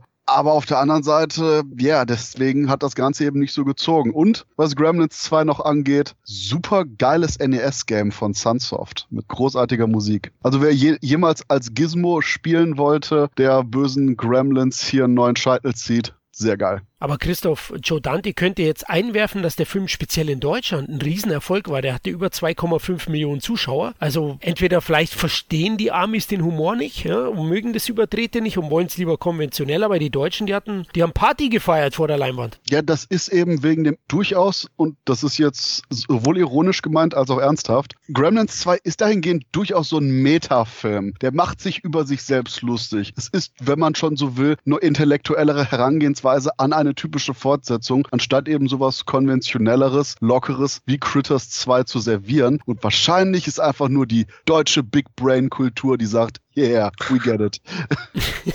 Vermutlich, ja, aber der ist einfach cartoony und macht Spaß und ich kann ihn nur empfehlen. Also viele sagen ja, oh, ich will nur eins schauen. Nee, der gehört auch in die Sammlung. Kann man heutzutage überhaupt noch eins und zwei separat kaufen? Tatsächlich habe ich die 30 Jahre Jubiläumsedition, da ist nur eins drin, ja. Ah, okay. Ich, ich, dachte, du hast die ganze Zeit jetzt auf Blu-ray ohnehin irgendwie eins und zwei zusammen, aber dann habe ich das irgendwie falsch gesehen. Den habe ich auch noch. ich beid, also ich, ich mag die beiden Filme wahnsinnig gerne und vor allem auch eins natürlich aufgrund des Kinoerlebnisses in jungen Jahren. Den habe ich bestimmt drei oder vier Mal in der Sammlung tatsächlich. Ja, und dann kommen wir ein Jahr später zu Critters 3. Diesmal oh. gedreht von Christine Patterson, die interessanterweise von Herrick, dem Regisseur von Teil 1, oftmals die Second Unit gemacht hat. Auch bei dessen weiteren Filmen wie Bill und Ted. Herrick hat irgendwie auch Bill und Ted 1 gemacht. Sie war da auch Second Unit Regisseurin und hat hier eben wirklich die Regie übernommen und Story ist von Rupert Harvey, der Produzent der Serie ist, auch viel, viel später Critters in New Binge produzierte und Critters 4 drehte. Aber zu Critters 4 und The New Binge später mehr, denn Critters 3 ist okay-ish, pretty boring. Denn das Problem ja. ist, wir haben hier die klassische lass mal äh, zwei direkt auf Videofilme hintereinander drehen, Maßnahme und gleichzeitig so ein kleines Mehrfamilienhaus, Mietswohnungs, Apartments, Dingsbums, wo jetzt Critters rumrennen. Und das Beste an Critters 3 sind noch die ganzen Aufnahmen, wo du so einen semi-präpubertierenden Leonardo DiCaprio hast, der mit so einer riesigen Critters-Puppe in die Kamera grinst, so fuck yeah, this is my break. und der Punkt ist, ich kann hier eigentlich Critters 3 nicht so böse sein, weil das größte Problem an dem Film ist, der ist ein bisschen öde einfach, aber versucht irgendwie wieder mehr in Richtung Teil 1 zu gehen. Und was mich am meisten überrascht hat jetzt bei der Neusichtung, das Drehbuch ist von David J. Shaw, dem einem der Splatterpunk-Autoren der 80er Jahre. Wer so ein bisschen in seine Arbeit reinschauen will, zum Beispiel Der Schacht lesen. Ziemlich cooles Buch. Und ich kann mir fast nicht vorstellen, dass David J. Shaw dieses langweilige Drehbuch so abgeliefert hat. Lustigerweise ist es auch noch ein Running Gag für einen der nächsten Critters-Filme. Aber hier einfach nur, denn auch was die Gewalt angeht, hat Shaw normalerweise eben bei seinen Büchern und Werken deutlich mehr in petto. Ich denke allerdings, gerade was die Figurenzeichnung angeht, kommt man hier, wie gesagt, schon mehr in Teil 1 Richtung, weil die Figuren jetzt nicht mehr komplett so cartoonesk wirken und der Film sich sogar hier und da ein bisschen Zeit nimmt, um noch die Dramatik weiter zu intensivieren. Aber das Problem ist, es passiert einfach nicht so viel. Du hast im Endeffekt, glaube ich, Handlung für 60 Minuten und der Film ist eben 90. Uff. Ja, du hast halt äh, bei Critters 3, als ich den Film jetzt wieder gesehen habe, ist mir auch aufgekommen, wie plump er einfach erzählt ist. Konnte immer so ein bisschen erkennen, was die jetzt genau machen wollten und dass sie das ganze äh, Hochhaus mit diesen Apartments und den Figuren, die daran leben, so ein bisschen lebendig äh, wirken lassen wollten. Aber irgendwie hat alles so Sitcom-haft gewirkt und so, äh, wie, mhm. wie du schon sagst, der Film, der Film hat nicht wirklich so eine Art Momentum, der kommt einfach nicht so richtig in Gang. Und auch die Critters selbst machen nicht viel in diesem Film stimme ich euch beiden zu. Ich finde den auch träge, auch aufgefrischt und ich muss sagen, wir sind fast die Zehen eingeschlafen. Also es ist okay. Also der hat so ein paar Punkte, wo ich sage, die gebe ich ihm. Also allein, dass ein paar Darsteller wieder zu sehen sind. Leo DiCaprio vor allem in seinem Wahnsinnsdebüt natürlich. Da hat man schon die Weltkarriere gesehen. Und, dann halt Don Opper als Charlie siehst du ja wieder und Terrence Mann als Bounty Hunter. Das fand ich ganz gut, dass man die da auch nochmal sieht. Und ja, Christoph hat es ja gesagt, es ist okay. Man merkt schon bei solchen Filmen, dass es die da nicht einzeln gibt gibt, sondern nur im Boxen. Da weiß man schon, einzeln kauft den keinen Schwanz. Mhm. Ja, aber es ist wirklich auch die Critters, die sind einfach jetzt da, sind nicht irgendwie Überbleibsel so aus dem ersten Teil, wo dann die Eier noch rumlagen. Nee, die sind jetzt einfach irgendwie so da. Die fahren da jetzt mal so unter dem Auto mit. Okay, whatever. Einfach faul, ja. Ich musste ganz schmunzeln, dass man anscheinend jetzt einem der Critters hier diesen Sonic Spin Move gegeben hat, wo der eine Critter so den Müllschacht hochrast, wo ich dachte, oh, das ist ein cooler Moment. Ich frage mich, was sie damit machen. Antwort nichts. Und das ist, glaube ich, so das absolute Fazit für Critters 3. So, oh, das ist eigentlich interessant. Was machen die da draußen? Nichts. Und du hast auch keinen kein Payoff für die Charaktere. Ja, es gibt ja auch wieder diesen Familienkonflikt, wo die Mutter gestorben ist und der Vater, der interessiert sich ja jetzt nicht mehr so wirklich für seine Blagen und aber es löst sich auch nicht wirklich auf. Am Ende, weiß ich nicht, ist er so halb besoffen, hilft seinem Kind und das ist es dann auch. Ich mochte den Moment, wo Leonardo DiCaprio mit seinem äh, Stiefvater reinkam, die sich gestritten haben. Er zum Stiefvater meint, oh, ich hoffe, du wärst tot. Der Stiefvater dann von den Critters gefressen wird und der Film sich aber nachher ernsthaft noch einen Moment genommen hat, wo hier der DiCaprio-Charakter meinte, oh shit, also ich habe schon schlechtes Gewissen, weil das das letzte war, was ich zu ihm gesagt habe. Und quasi diese kurze Moment, wo der Film immer noch so, so, okay, wir haben jetzt nicht nur haha Cartoon-Charakter, die draufgehen, sondern wir versuchen so ein bisschen dem Ganzen noch eine Erdung und einen Boden zu geben. Das mochte ich, aber du hattest dann eben auch wieder nur diesen einen Moment dazwischen. Und der Rest war eben einfach nur, ja, warten auf das, was nicht wirklich kommt und gleichzeitig aber auch wieder, wenn zum Beispiel die Tochter, ich glaube, so einen großen Aschenbecher, Stütze, irgendwas Teil die Treppe runterwirft und das parallel geschnitten wird mit einer Übertragung von einem Bowling-Turnier, wo irgendjemand was wegbowlt, damit man ha, den Effekt hat, dass die Critters weggebowlt werden. Und das war dann schon wieder mehr in Comedy-Richtung von Teil 2. Und das hat aber auch vom Timing her auch irgendwie nicht, hat der Gag nicht gezündet, fand ich. Erstens das nicht und zweitens hast du auch von der Art und Weise von Gags eigentlich gar nichts mehr im dritten Film weiter. Du hast den einen Moment. Und das ist einfach auch der Punkt, wo ich echt gerne irgendwie das ursprüngliche Konzept von David J. Shaw lesen würde, weil ich kann nicht glauben, dass der einfach nur so ein boring Shit hier abgeliefert hat. Aber ich sag, wir sind jetzt durch mit Critters 3, oder? Definitiv. Gut. Wir können uns für Teil 4 einfach darauf einigen, dass das scheiße ist und gehen direkt zu Inu Binge. Genau, ich wollte jetzt nämlich kurz sagen, dass Boring Shit absolute Überleitung ist zu Teil 4. Wow. Ich glaube, wir haben vier Critters im Film und wir haben wirklich vier Szenen mit Critters im Film. Ohne Scheiß, der Film hat Inhalt, für einen Kurzfilm. Und was mich am meisten wirklich elementar anpisst, ist die Tatsache, dass wir jetzt in Teil 4, hey, Charlie ist jetzt im Weltall mit den Critters und da ist irgendwie eine Crew von Menschen, warum auch immer. Aber auf jeden Fall ist der jetzt in diesem Raumschiff und da sind die Critters und ich so, oh cool, jetzt haben wir die Critters wieder im All, da können wir ja gar nichts draus machen. Und selbst auch eben die Crew selber ist scheiße uninteressant. Und das, obwohl wir Brad fucking Dourif im Cast haben. Und es passiert gar nichts in Critters mhm. 4. Und was ich wirklich als absolute Beleidigung empfinde, ist die Tatsache, dass man irgendwie in den letzten zehn Minuten Ack, den Kopfgeldjäger aus 1 und 2, der durchaus eine coole Präsenz und ein Freund auch von Charlie war, plötzlich zum Bad Guy macht. What? Ja, allgemein, weißt du, Critters 3 ist halt so eine Rostlaube vom Film, die du erstmal so meterlang anschieben musst, damit sie noch gerade so anspringt und losfährt. Aber Critters 4 ist einfach so ein ausgebranntes Wrack, dass du einfach so quietschend vor dich her schiebst und nichts passiert. Der Film hatte kein Geld für Sounddesign, kein Geld für einen Soundtrack, weil es kaum auch Musik in diesem Film gibt. Alles ist langweilig. Man hängt die ganze Zeit mit irgendwelchen langweiligen Charakteren rum. Zwischendurch gibt's mal so so ein, zwei Szenen mit so zwei, drei Critters, The End. Und ich verstehe es auch nicht, weil wenn du diese scheiß Puppen am Set hast, dann kannst du damit auch irgendwas machen. Ob das jetzt eine Verfolgungsjagd hierfür oder dafür ist oder so. Aber vielleicht liegt es auch daran, dass man Teil 3 und 4 gleichzeitig gedreht hat und man die ganze Zeit die Puppen für Teil 3 brauchte. Keine Ahnung. Jedenfalls ist der Film unglaublich träge, unglaublich trocken. Und ich habe den auch gestern, ich kenne den, ich wollte mir den einfach nochmal für diese Folge angucken. Ich habe den nicht zu Ende geschaut. Ich glaube, ich habe den nach 40 40 Minuten oder so ausgeschaltet, weil es mir einfach zu dröge wurde. Ja, das Beste, was Critters 3 passieren konnte, ist Critters 4, weil dadurch glänzt er halt. weil schlechter geht es nicht wie mhm. Teil 4. Also auch ganz schlimm. Ich habe ihn auch nicht fertig geschafft. Ich habe stellenweise reingeschaut und ihr kennt es ja, Kapitelwahl immer so gehüpft, aber immer wenn die Critters kamen, das waren ja dann nur ein Kapitel.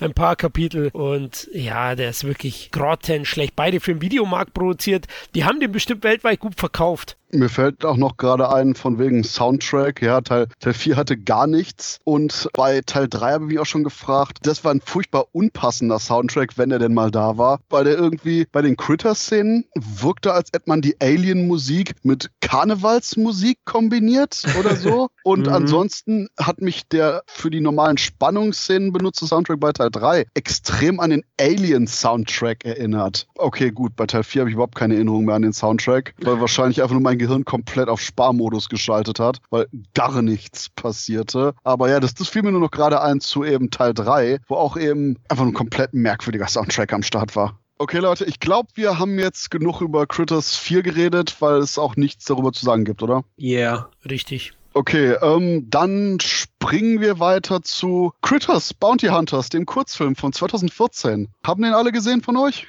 Ja, ich habe den gesehen. War ein nettes kleines Kurzfilmchen. Die sieben Minuten waren insgesamt besser als Teil 3 und 4 zusammen. Das soll gesagt sein. Sage ich auch. Und vor allem, der ist richtig gut gemacht. Ja, ich war überrascht über einen Fanfilm. Also die Effekte, die hat, glaube ich, kein weiterer Critters-Film. die guten selbst 1 und 2 nicht. Klar, sind Jahrzehnte vergangen. Da ist die CGI-Technik auch vorangeschritten. Aber ich war auch echt überrascht. Und für das, was er sein will, ist er richtig gut. Sechseinhalb Minuten geht der. Schönes Ding. Ich muss zugeben, ich hatte auch schon bei der kurzen Laufzeit so ein bisschen dieses auf die Uhr guck Problem, nach dem Motto, komm mal in Potte. Denn hätte ich irgendwie mit den Figuren irgendwie mitgefiebert oder hätte gewusst, wer die sind, sähe das vielleicht anders aus. Aber so hat man eben quasi einfach diesen Kopfgeldjäger, der hinter den Critters her ist und zeigt, dass man aber auch eben im Stil von dem ersten Teil heutzutage gut noch einen weiteren Streifen inszenieren könnte. Und äh, ja, könnte ist der richtige Satz, denn wir haben eine komplette Genre-Änderung fast schon bei Critters A New Binge, der in der ersten Hälfte 2019 erschienen ist, als Serie in Form von acht Episoden, die jeweils elf Minuten dauern, was kompletter Schwachsinn ist. Und man merkt bei Critters in New Binge, Critters kommen auf die Erde, weil irgendeine Art von Critter auf der Erde zu leben scheint, der die Entwicklung des Critters-Volks voranbringen soll. Und gleichzeitig hat der immer hungrige äh, jugendliche Nerd mit seinem äh, Black Sidekick Best Friend Guy die Chance, auf eine Party zu gehen, wo das Mädchen seiner Träume natürlich mit dem Arschloch der Schule zusammen ist. Und wenn ihr jetzt denkt, hey, das ist ein bisschen klischeehaft, ist es. Und Critters in New Binge macht aber keinen Hehl daraus, sondern ist einfach eine komplett durchgeknallte Komödie, die, ich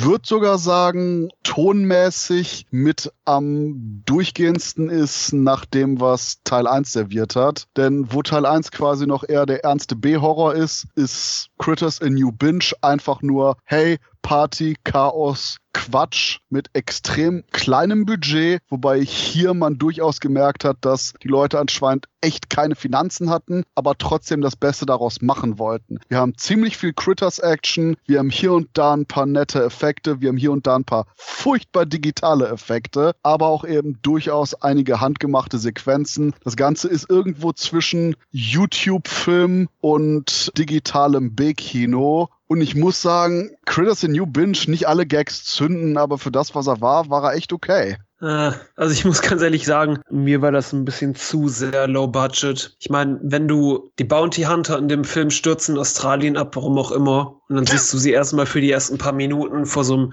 Greenscreen auf der Stelle rumtrappeln. Ich meine, wenn du es nicht da filmen kannst, schreib es einfach nicht in dein Drehbuch. Ende. So Versatzstücke der Story haben mir wirklich gut gefallen. Zum Beispiel, dass die Critters einen Grund haben, warum sie jetzt wieder auf die Erde zurückkommen. Aber ähm, insgesamt war mir das tatsächlich alles zu sehr darauf gemacht, yo, wir wollen jetzt so ein bisschen 80s Teenie-Komödie sein, nur in die neue Zeit geholt. Und das ging mir so ein bisschen auf die Nüsse, ehrlich gesagt. Die Critters waren cool, keine Frage, aber insgesamt Unterhaltungsfaktor her geht so. Bei einem einzigen Gag musste ich tatsächlich schmunzeln, obwohl es wahrscheinlich der ausgelutschteste Gag in der Filmgeschichte ist. Und das war der, wo der Bounty Hunter das Tablett wirft und dann gibt's halt diesen Matrix-Gag.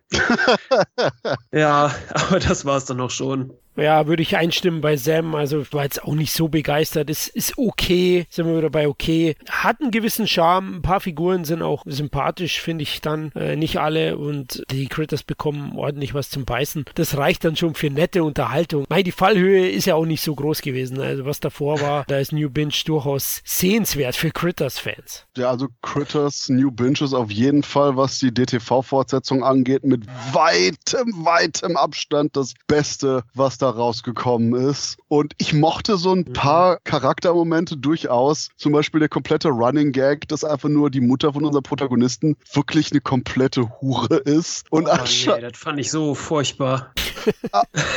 Aber, das, das, aber deswegen, der Punkt ist ja, sie ist, sie ist ja wirklich eine absolut notgeile Schlampe, um es mal nett zu sagen. Aber ist trotzdem immer noch bemüht, irgendwie trotz aller Schwanzgeilheit auf ihren Sohn aufzupassen. Und ich, ich mochte dann die etwas schweigenden, unangenehmen Unterhaltungen, die die beiden geführt haben. Okay, allein von der Story her wissen wahrscheinlich eh alle, was bei dem Film passieren wird. Ich spoiler jetzt auch einfach mal. Die Tatsache, dass sie einen der Critter gevögelt hat und ihr Sohn eben hier äh, der Hybrid aus beiden ist. ich habe mich weggeworfen. Besonders als der Sohn auf dem Raumschiff ist. Wie Mutter? Ich dachte, meine Zähne wären die und das genetische Problem. Nimmt so seine falschen Zähne raus, hat darunter Critters Zähne. Oh, und ich dachte, meine Augen wären eigentlich das und das, weswegen ich immer zum Augenarzt gehe. Hat plötzlich so rote Augen. wo, wo ich auch wirklich dachte, okay, das ist ein guter Joke. Oder wo so dann der Moment, wo ich dachte einfach, okay, hier sind wir angekommen. Ich, also, ja, aber genau das ist der Punkt, wo du sagst, okay, hier sind wir angekommen, aber es ist nicht allzu weit weg von dem Punkt, wo der Film gestartet ist. Der Film war von, von Anfang an so over-the-top Bullshit und hat sogar mhm. gar nicht mal sonderlich subtil genau auf die Revelation hingearbeitet. Und allein die Tatsache, wie das Treffen von der Mutter mit dem Präsidenten der Critters wieder ist und wo sie so meint, schau mich nicht so an, du ziehst mich ja mit deinen Augen aus. Und, und der Critter-Präsident kann ja nichts dafür, wenn du so scharf aussiehst, Baby. What the fuck? Ich meine, das ist, das ist, was ich dem Film wirklich zugute halten muss, was er halt mit den Critters gemacht hat, dass du halt so eine Form von Hierarchie bei denen auch hast und so eine Form von, sag ich mal, Critters Kultur, Zusammenleben, wenn es halt so kleine sleasige Drecksäcke sind, das fand ich halt schon ganz cool. Ja, oder, oder auch so kleinere Jokes wie, ihr müsst auf den Planeten Erde, aber ihr dürft auf keinen Fall fressen. So zwei Sekunden auf dem Planeten Erde, fallen über so ein Tierheim her und der Commander, ich bin nicht wütend, ich bin nur enttäuscht.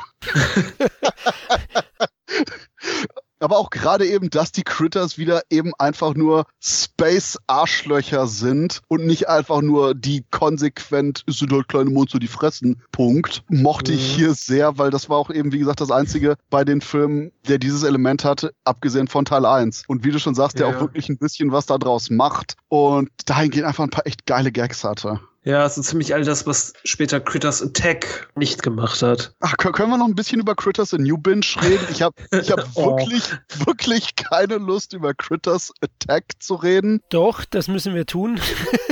Ah, okay. Critters in New Binge. Ich frage mich immer noch, erstens, warum zum Teufel ist das eine Serie? Wenn der Film zusammengeschnitten mhm. ist, sind das gut 80 Minuten. Und der Film ist sehr flott, sehr locker. Ein paar Gags zünden nicht. Der Film ist günstig gemacht. Aber wenn man da irgendwie drüber hinwegsehen kann, hat man sehr wahrscheinlich seinen Spaß. Sag ich einfach mal ist einfach ein kurzweiliger Trash-Happen, kann man schon sagen, ja, da hast du recht. Aber aufgrund des Titels ist es wahrscheinlich eine Webserie, weil Binge-Watching ist ja nicht weit weg von dem Titel, ne? Okay, ich ignoriere jetzt Florian Sam. Hast du noch irgendwas? Was man noch anmerken sollte, ist, dass ähm, die Produzenten der, der alten Critters-Filme für New Binge zurückgekommen sind. Vielleicht hängt das auch damit zusammen, dass man das wieder ein bisschen so eingerenkt hat. Okay, von eingerenkt kommen wir zu ausgerenkt, kommen wir von den New Binge zu Critters Attack.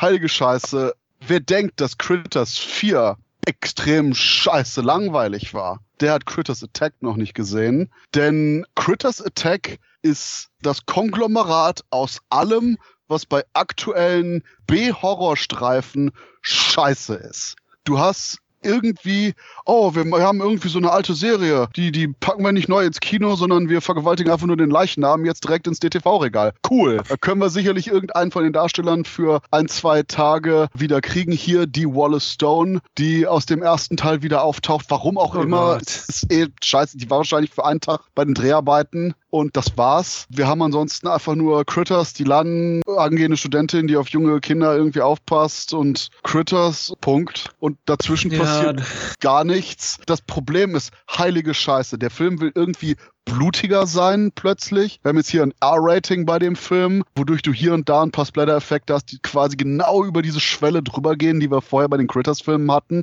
Und gleichzeitig hast du konsequent diese sehr lustlose, graue, alles Nacht-Inszenierung. Nichts sieht gut aus. Alles sieht aus, als ob man erstmal eine große Portion Erde auf die Optikkamera gerieben hätte. Alles mhm. sieht scheiße aus. Nichts ist irgendwie interessant alle Figuren haben irgendwie kaum irgendwie Kontrast. Und gerade am Anfang, wo irgendwie das junge Mädchen noch anscheinend bei ihrem Onkel lebt, der Polizist ist, die sich nicht so gut verstehen, aber trotzdem gerne haben, wo ich dachte, okay, wir haben hier einen Ausgangspunkt aus dem nichts gemacht wird und dann der Film sich einfach nur wie ein tödlich verwundetes Tier die nächsten 90 Minuten bis zu seinem endgültigen Ende irgendwo hinschleppt, bis man endlich sagen kann, ist es okay, du hast die 90 Minuten Marke fast erreicht, du darfst jetzt schlafen, der Tod ist nah. Fuck den. Ja, Critters, interessanterweise ähm, kam Critters in New Binge und Critters Attack so nah beieinander raus. Ich habe mir beide Trailer hintereinander angeguckt und dachte, okay, Critters in New Binge wird richtig scheiße Attack gebe ich eine Chance. Jetzt was genau umgekehrt. Critters Attack ist wirklich, ich finde ich finde den nicht so langweilig wie Critters 4. Ich sag mal so, bei Critters 4, da konnte nicht viel nicht funktionieren, weil ja nichts passiert. Bei Critters Attack funktioniert alles nicht. Du merkst, irgendwie hat man immer versucht, Humor reinzubringen du erkennst Witze in Hollywood-Filmen und wie sie heute gemacht sind einfach schon. Das sind immer wieder die gleichen Szenen, immer die gleichen Witze, was Charaktere sagen, wie sich verhalten, das darin auch wieder verwurstet wurde, aber nichts zündet, das Timing ist scheiße, der Humor ist ekelhaft, ich hasse ihn. Die Hauptdarstellerin ist wahrscheinlich einer der schlechtesten Schauspielerinnen aller Zeiten. Und ansonsten ist dieser Film einfach auch so, ja, halt mal die Kamera drauf, so gedreht. Und was auch Christoph schon sagte, dieses Nichts hat Farbe. Alles ist irgendwie ohne Sättigung gedreht. Es sieht einfach ekelhaft aus. Man macht einfach gar nichts damit. Die Critters, die sind auch einfach, ja, die sind halt so wieder da und fressen und dann gibt's da halt auch so, so einen guten, niedlichen Critter, mit dem man am Ende auch nichts wirklich macht, außer dass er die bösen Critters tötet, whatever. Die Wallace ist auch einfach da, warum auch immer. Sie hat, hat nichts wirklich was zu tun. Okay um weiterzugehen bei der, ich kann nicht glauben, dass der Autor den Film gedreht hat und das Ganze so scheiße boring ist, haben wir hier nämlich äh, Drehbuchautor Scott Lobdell, der eigentlich auch vor allen Dingen Comics schreibt. Und Scott Lobdell war noch nie der beste Comic-Autor, aber immer derjenige, der quasi 50 verrückte Ideen in eine Geschichte packte. Das äh, war zum Beispiel auch, was Filme angeht, derjenige, der Happy Death Day 1 und 2 gemacht hat. Und die Art von Streifen, die eher so quirky, Horror, Fantasy, Comedy-Sachen sind, wo du ganz viele Elemente auf einmal hast, wo auch eigentlich der Drive ständig da ist und du konsequent eigentlich von einem Gag, einem Moment oder so in den nächsten schießt. Das war der Autor, der Superman irgendwie drei Ausgaben lang halluzinieren lässt, weil er anscheinend Bock hatte, acht verschiedene Szenen zu machen, die aber alle keinen Sinn ergeben. Deswegen, oh, jetzt hat er eben Hallos. egal, ist halt ganz lustig, fertig. Das ist so Scott Lobdell und das ist auch der Punkt, wo ich nicht verstehen kann, was zum Teufel der hier für ein Drehbuch abgeliefert hat, weil auch hier eben, genau wie David J. Shaw bei Teil 3, ich nicht glauben kann, dass Scott Lobdell so ein Nichts von Skript macht. Das Ganze wirkt eher so, als ob quasi das Ende des Films, das auch irgendwie so ein typisches, oh, vielleicht geben wir eine Fortsetzung von diesem Kackdreck, als ob das Ganze eher so die maximal erste halbe Stunde von dem gewesen wäre, was Scott Lobdell als Idee gehabt hätte, wenn überhaupt und die anderen dann gesagt hätten, hey Leute, wir drehen hier konsequent fünf Tage, wenn die Sonne untergegangen ist, wir haben, wir haben keinen Bock irgendwie groß Arbeit zu machen, scheiß auf deine Ideen, wir, wir, wir filmen einfach nur und äh, kacken dann den Film irgendwie ins Videoregal. Cool. Genauso sieht er auch nachher aus. Wie gesagt, keine Ahnung, was die Critters-Reihe mit coolen Autoren macht, yo. Ja, so schwer kann es ja nicht sein, einen Critters-Film zu schreiben, oder? Das ist genau wie man seit gefühlt 50 Jahren versucht, einen neuen Freitag der 13. auf die Beine zu stellen. Ja, zumindest da sind die rechte Probleme da. Hier hast du ja eben bei Critters dieses so, oh, die Rechte sind äh, quasi eine größere Hure als die Mutter von den Protagonisten aus The New Binge. So sehr, dass wir pro Jahr sogar zwei Critters-Filme auf einmal haben. ja, aber es ist wahrscheinlich diese, dieses Abschätzige auf, auf das Franchise gucken. Äh, dieses, das sind ja nur kleine Monster, weißt du? Und dann kackt man halt sowas raus. Und der Punkt ist einfach nur, ich bin aber auch extrem fasziniert davon. Ich hatte genau das gleiche mit A New Binge und Critters Attacks, was du hattest. Wo ich dachte, okay, mhm. New Binge sieht ziemlich shit aus. Critters Attacks könnte nett werden.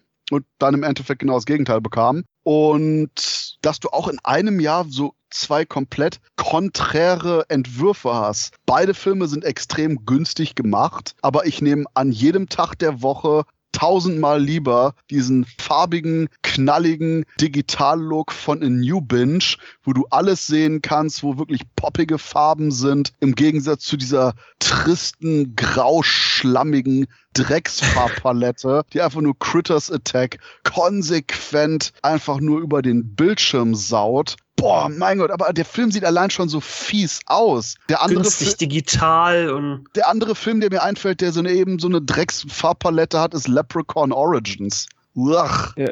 Oder hier 2001 Maniacs 2, war noch richtig furchtbar. Ja, okay, wobei der zumindest noch poppigere Farben hatte als der Shit hier. Jetzt sind wir aber langsam wirklich in der Mülltüte bei den Direct-to-DVD-Produktionen, was ihr da erwähnt habt. Ich glaube, wir brauchen nicht mehr viel dazu sagen. Ich sehe den Film genauso wie ihr. Einfach nur ärgerlich und irgendwie Zeitverschwendung. Ja. Null atmosphärisch. Ich ja, finde den auch ganz schlimm, den Attack. Und wenn ich mich nicht so gefreut hätte, mit euch generell über die Franchise zu reden, hätte ich mich echt maßlos geärgert, dass ich den überhaupt angeschaut habe.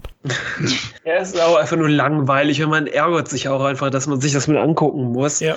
Weil du wirklich merkst bei A New Binge, auch wenn ich jetzt nicht der größte Fan davon bin, hatten die Macher Bock darauf, den zu drehen. Und bei Attack stehen irgendwie alle awkward vor der Kamera rum. Und vor allen Dingen auch, wollten die da irgendwie so eine Art Stranger Things Ding draus machen? Oder meine ich das nur, weil du irgendwelche jugendlichen Charaktere hast? Weil du hast gar kein Konzept. Du hast sogar irgendwie zwischendurch noch ein paar Gags, die wieder zurückgehen auf sowas wie eher Critters 2, wo ich einmal ganz leicht schmunzeln musste, wo der eine Typ meinte, haha, ich bin der Beste hier im Rennclub und ich hole jetzt Hilfe. Und ich so, okay, ich weiß, wohin das führt, aber mhm. ich schmunzel dennoch. Aber das war genau das gleiche wie mit der Bowling-Nummer bei Teil 3, nur noch krasser, weil du hier eben auch bei dem Rating auch die Gewalt mehr hochgeschraubt hast, ohne allerdings wirklich irgendwas draus zu machen. Ich glaube, das expliziteste waren die Critters-Babys, die irgendwie in der offenen Bauchwunde von dem einen Typen saßen, wo ich mich auch gefragt habe, Moment, habt ihr nicht bis jetzt immer Eier gelegt? What the fuck?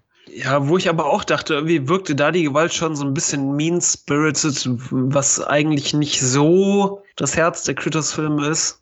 Ja, definitiv. Das ist auch eben, wo man diese komplette Konzeptlosigkeit hat. So, oh, wir haben irgendwie ein, zwei Gags, wir haben irgendwie unsere Critters, Queen Alien, die schwarz-weißen Pelz hat und plötzlich lieb ist. Und mhm. ja, und am Ende äh, rollen wir nochmal eben die Critters-Kugel raus für sprichwörtlich die letzten zwei Sekunden im Film. Oh ja, das Ende. Oh mein Gott. Warte, warte, der Film ist aus? ja. ich meine, nicht, dass es mich äh, jetzt so enttäuscht aber ich dachte so, was? Und nicht mal irgendwie so, so, so, und wir haben noch so, so eine Minute haben wir noch über, damit sich die Figuren umarmen. Nee, das Kugel wird, wird draufgeballert, schwarzer Bildschirm. Und vor allen Dingen, das war das Gegenteil von Teil 3. Stimmt, da fiel mir noch ein, bei Teil 3 hattest du dieses Ende, wo nach dem Motto, warum läuft hier schon der Abspann zwischendurch? Wir haben hier quasi noch mhm. Charlie, der irgendwie die Critters sucht und findet und mit Ack redet. plötzlich haben wir überall mhm. die, die Abspanneinblendung, so what the fuck?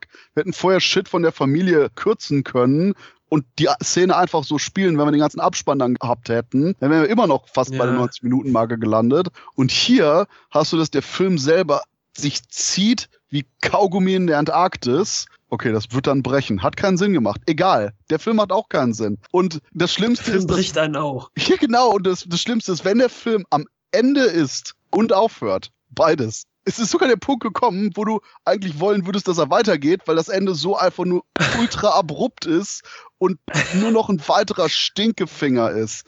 Also, Schaut, was er aus mir gemacht hat.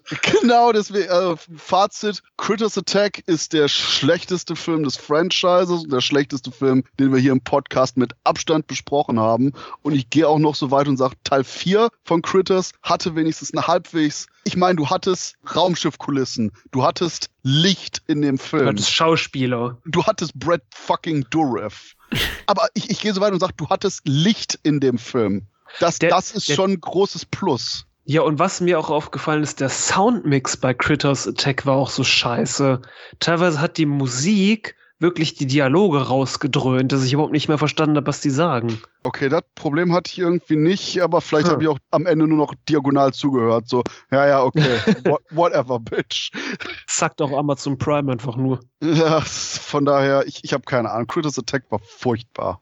Okay, jetzt positiver. Woo! Franchise Battle. Gremlins vs. Critters und wir müssen unbedingt noch auf die eigentlichen Macher hinweisen. Denn, Florian, die Gremlins wurden ja auch von jemandem designt, der gar nicht mal so unbekannt ist. Ja, genau. Chris Wallace, ja, ein wirklich bekannter Mann in der Special Effects Branche. Ne? Er hatte davor die Rückkehr der Jedi-Ritter hat er gearbeitet, bei Airplane hat er gearbeitet. Danach hat er David Cronenberg geholfen bei dem Fliege-Remake und er war auch der, der die Kremlins entwickelt hat, kreiert hat und hat auch großartig gemacht. Ne? Umsonst sind sie nicht so in die Popkultur eingezogen, werden heute noch T-Shirts verkauft. Ja, ich habe auch eins mit Gizmo, ein ganz, ganz großer hat da tolle Figuren geschaffen, die dafür gesorgt haben, dass eben Kremlin so erfolgreich wurde. Und bei den Critters haben wir die Chiodo Brothers, die eben schlicht und ergreifend für Critters die Monster angefertigt haben und auch für drei und vier dann noch die Effekte überwacht haben. Und auch wenn er bei uns nicht so bekannt ist, Ernest Scared Stupid oder Chaotisches Halloween, da haben die die Creature-Feature-Effekte gemacht von den kleinen Goblins, die auch verdammt cool sind. Aber die Chiodo Brother Arbeiten, die die Leute am meisten kennen, sind sicherlich die Killer Clowns from Outer Space, die auch von den Brüdern gedreht wurden, designt wurden, gemacht wurden. Also wenn es einen Chiodo Brothers Film gibt, dann den. Und das wäre auch definitiv der Punkt, wo man nochmal den Stil wirklich sieht. Diese etwas groteskere, Cartoon-Einflüsse, die da sind. Die Chiodo Brothers meinten auch, dass quasi sie die Critters gestaltet haben nach dem Vorbild des tasmanischen Teufels von Looney Tunes, was ziemlich viel Sinn macht. Und auch generell diesen Spaß am Absurden, das man in den einzelnen Sequenzen mit hatte. Und ich denke, das ist auch bei den Chiodo Brothers so ein großer Faktor dafür, für die Eigenwilligkeit und die Persönlichkeit, die die Critters haben in den jeweiligen Filmen. Ja, man muss auch sagen, also Wallace hat natürlich ein bisschen mehr kreative Möglichkeiten gehabt bei den Kremlins. Allein Gizmo, dann natürlich die einzelnen ganzen Kremlins-Figuren, da war bei Critters ein bisschen weniger möglich. Haben auch eine tolle Arbeit geleistet, sonst wären die Critters auch nicht so erfolgreich geworden. Aber Wallace ist natürlich ein echtes Schwergewicht in der Branche und sicherlich der Sieger in diesem Duell. Ja, wobei man da sagen muss, die Chiodo Brothers haben auch nie den großen Sprung in die A-Riga geschafft, aber haben dafür auch eben etliche sehr coole B-Sachen, an denen die mitgearbeitet haben. Und sind immer die Leute, wo ich gerne hätte, dass sie nochmal so einen Film mit wirklichen handgemachten Effekten raushauen könnten. Aber ich, anscheinend ist die Zeit dafür irgendwie vorbei. Aber wer äh, sich noch einen coolen Streifen ansehen will, der von den Chiodo Brothers produziert wurde und durchaus so einen Touch mit ihren Effekten hat. Freaks von äh, 1993, supergeiler Streifen, der auch gerade überall spottbillig zu haben ist. Also, wie gesagt, Freaks unbedingt merken und am besten definitiv gucken, bevor man Critters Attacks jemals auch nur von der Seite schief anschaut. Und jetzt Abschluss. Florian, Critters vs. Gremlins. Was ist deiner Meinung nach die bessere Filmreihe? Ja, ich hatte es schon erwähnt im Laufe des Gesprächs. Das Duell bei Gremlins und Critters 1 war ja doch ziemlich stark und da hat man meine Tendenz sicherlich rausgehört. Ich bin ein großer Gremlins-Fan, liebe diese Vielseitigkeit, liebe natürlich das etwas höhere Budget. Ihr beide seid sicherlich noch mehr im Genre, im Horrorgenre verwurzelt. Du Snob. ja, genau, Mainstream. Ihr könnt äh, sicherlich dem auch noch mehr abgewinnen und ich mag Critters 1 1 auch wahnsinnig gerne, aber das Franchise an sich, und da freue ich mich auch schon, dass es bei Gremlins ja weitergeht mit einer Animationsserie auf HBO Max, dem Streaming-Anbieter mit Gremlins Secrets of the Mogwai. Da wird ja das Franchise fortgeführt. Also für mich ist Gremlins das bessere Franchise aufgrund einfach der Qualitäten, die die haben gegenüber den Critters. Wobei es fies ist, das zu vergleichen, weil Critters ist wirklich eine kleine Produktion und Gremlins ist dann doch schon eine große Spielberg-Produktion. Also ich bin da eher auf der Seite der Critters, wie man auch schon vielleicht raushören könnte, weil, ähm, keine Ahnung, irgendwie habe ich zu denen eine persönlichere Bindung, wenn man das so sagen kann, zu den Filmen, die ich äh, als Kind auch immer im Fernsehen gesehen habe. Wie gesagt, ich fand, das waren immer so die kleineren, fieseren Monster, die ich mochte, wobei ich den ersten Gremlins auch über alles liebe. Ja, ich bin da extrem schizophren. Ich würde gerne Critters einfach nur als Favoriten bezeichnen, weil eben ich den ersten Film und seine Attitüde sehr mag und auch die Tatsache, dass die eigentliche Reihe so kaputt ist und dadurch eigentlich interessanter als die Gremlins-Reihe ist, weil du hast einfach nur einen größeren Spielraum, größeren Variationsreichtum. Aber das heißt eben auch nicht, dass es unbedingt besser ist und deswegen würde ich definitiv gehen und sagen, ja, die eigentlich bessere Serie, so objektiv man das bewerten kann, wäre für mich dann definitiv eben Gremlins, weil man schlicht und ergreifend einen exzellenten ersten Teil hat und dann einen zweiten Teil, der komplett über alle Bahnen schlägt, aber auch eben weiß, was er ist und keine geistig behinderte deutsche Synchro hat und im Endeffekt eben schlicht und ergreifend und eben dann auch einfach aus war und eben nicht komplett verwässert wurde. Und ich bin jetzt so gemein und sage, wenn ich irgendjemandem die Schuld gebe dafür, dass Critters nicht gewinnt, dann ist das Critters Attack, weil der Film einfach nur so gottverdammt scheiße war. Und deswegen, ja, gehe ich entgegen meines Herzens definitiv mit Gremlins als das bessere Franchise. Ich bin hier der Letzte, der noch für den kleinen Mann einsteht. Aber ich würde sagen, die Ah, okay, die cooleren Monsters auch nicht. Die, die, Monster sind beide gleich cool, aber ich mag das Konzept der Critters mehr, weil du eigentlich damit mehr machen kannst, weil es einfach Space Aliens sind und deswegen man theoretisch für weitere Fortsetzungen rein möglich weiteren Ideenkosmos hätte. Das Problem ist, die ganzen Eventualitäten wurden leider nie ausgeschöpft. Deswegen, ja, schade. Das wäre wirklich ein Punkt, wo ich gerne einfach auch mal ein paar Filme sehen würde, die kreativer drangehen, die freier drangehen. Und ganz im Ernst, Critters a New Binge hat doch wahrscheinlich zweieinhalb Käsebrote gekostet. Es kann doch heute nicht mehr so teuer sein. Irgendwie da halbwegs eine Serie oder einfach eben ein paar DTV-Streifen oder sogar Kinostreifen draus zu machen, Leute. Vor allen Dingen waren die Puppeneffekte in der New Binge wirklich gut. Ja, und vor allen Dingen absolut nicht äh, so wie bei Critters Attack, wo man anscheinend Angst hatte, die konsequent irgendwie in die Kamera zu halten. Wir wissen alle, wie die Critters aussehen. Zeigt die einfach und es war gelungen. Ja, vergiss aber nicht bei den Gremlins na, die Vorgeschichte mit dem pazifischen Alien-Forscher. Also da gäbe es auch Potenzial durchaus. Ich möchte am Christoph Ende... entscheidet sich gerade um. Wahrscheinlich. Ich möchte auf jeden Fall den, den Hörern noch einen Tipp geben. Ich denke, bei beiden Franchise reicht es, die ersten zwei Teile zu schauen.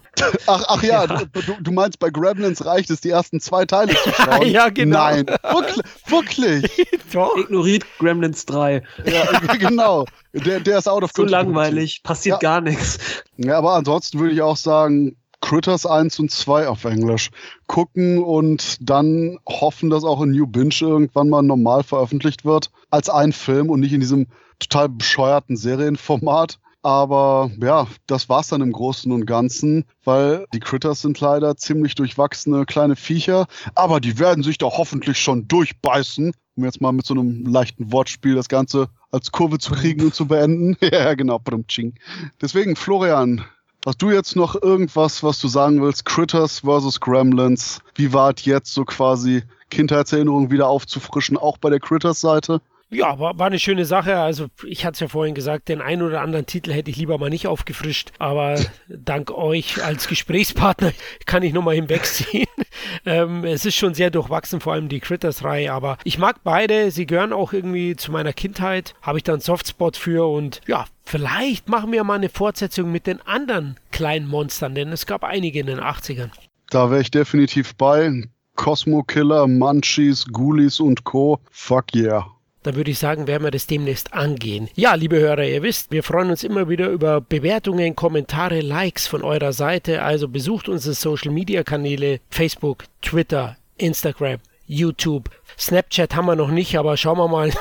wir haben einiges zu bieten. Also meldet euch und gebt Feedback. Wir würden uns freuen. Hoffentlich bis zum nächsten Mal. Macht's gut, bleibt gesund und vor allem auch hungrig. Ciao. Sin Entertainment Talk, der Podcast des Entertainment Blogs. Der Fan Talk über Filme und Serien.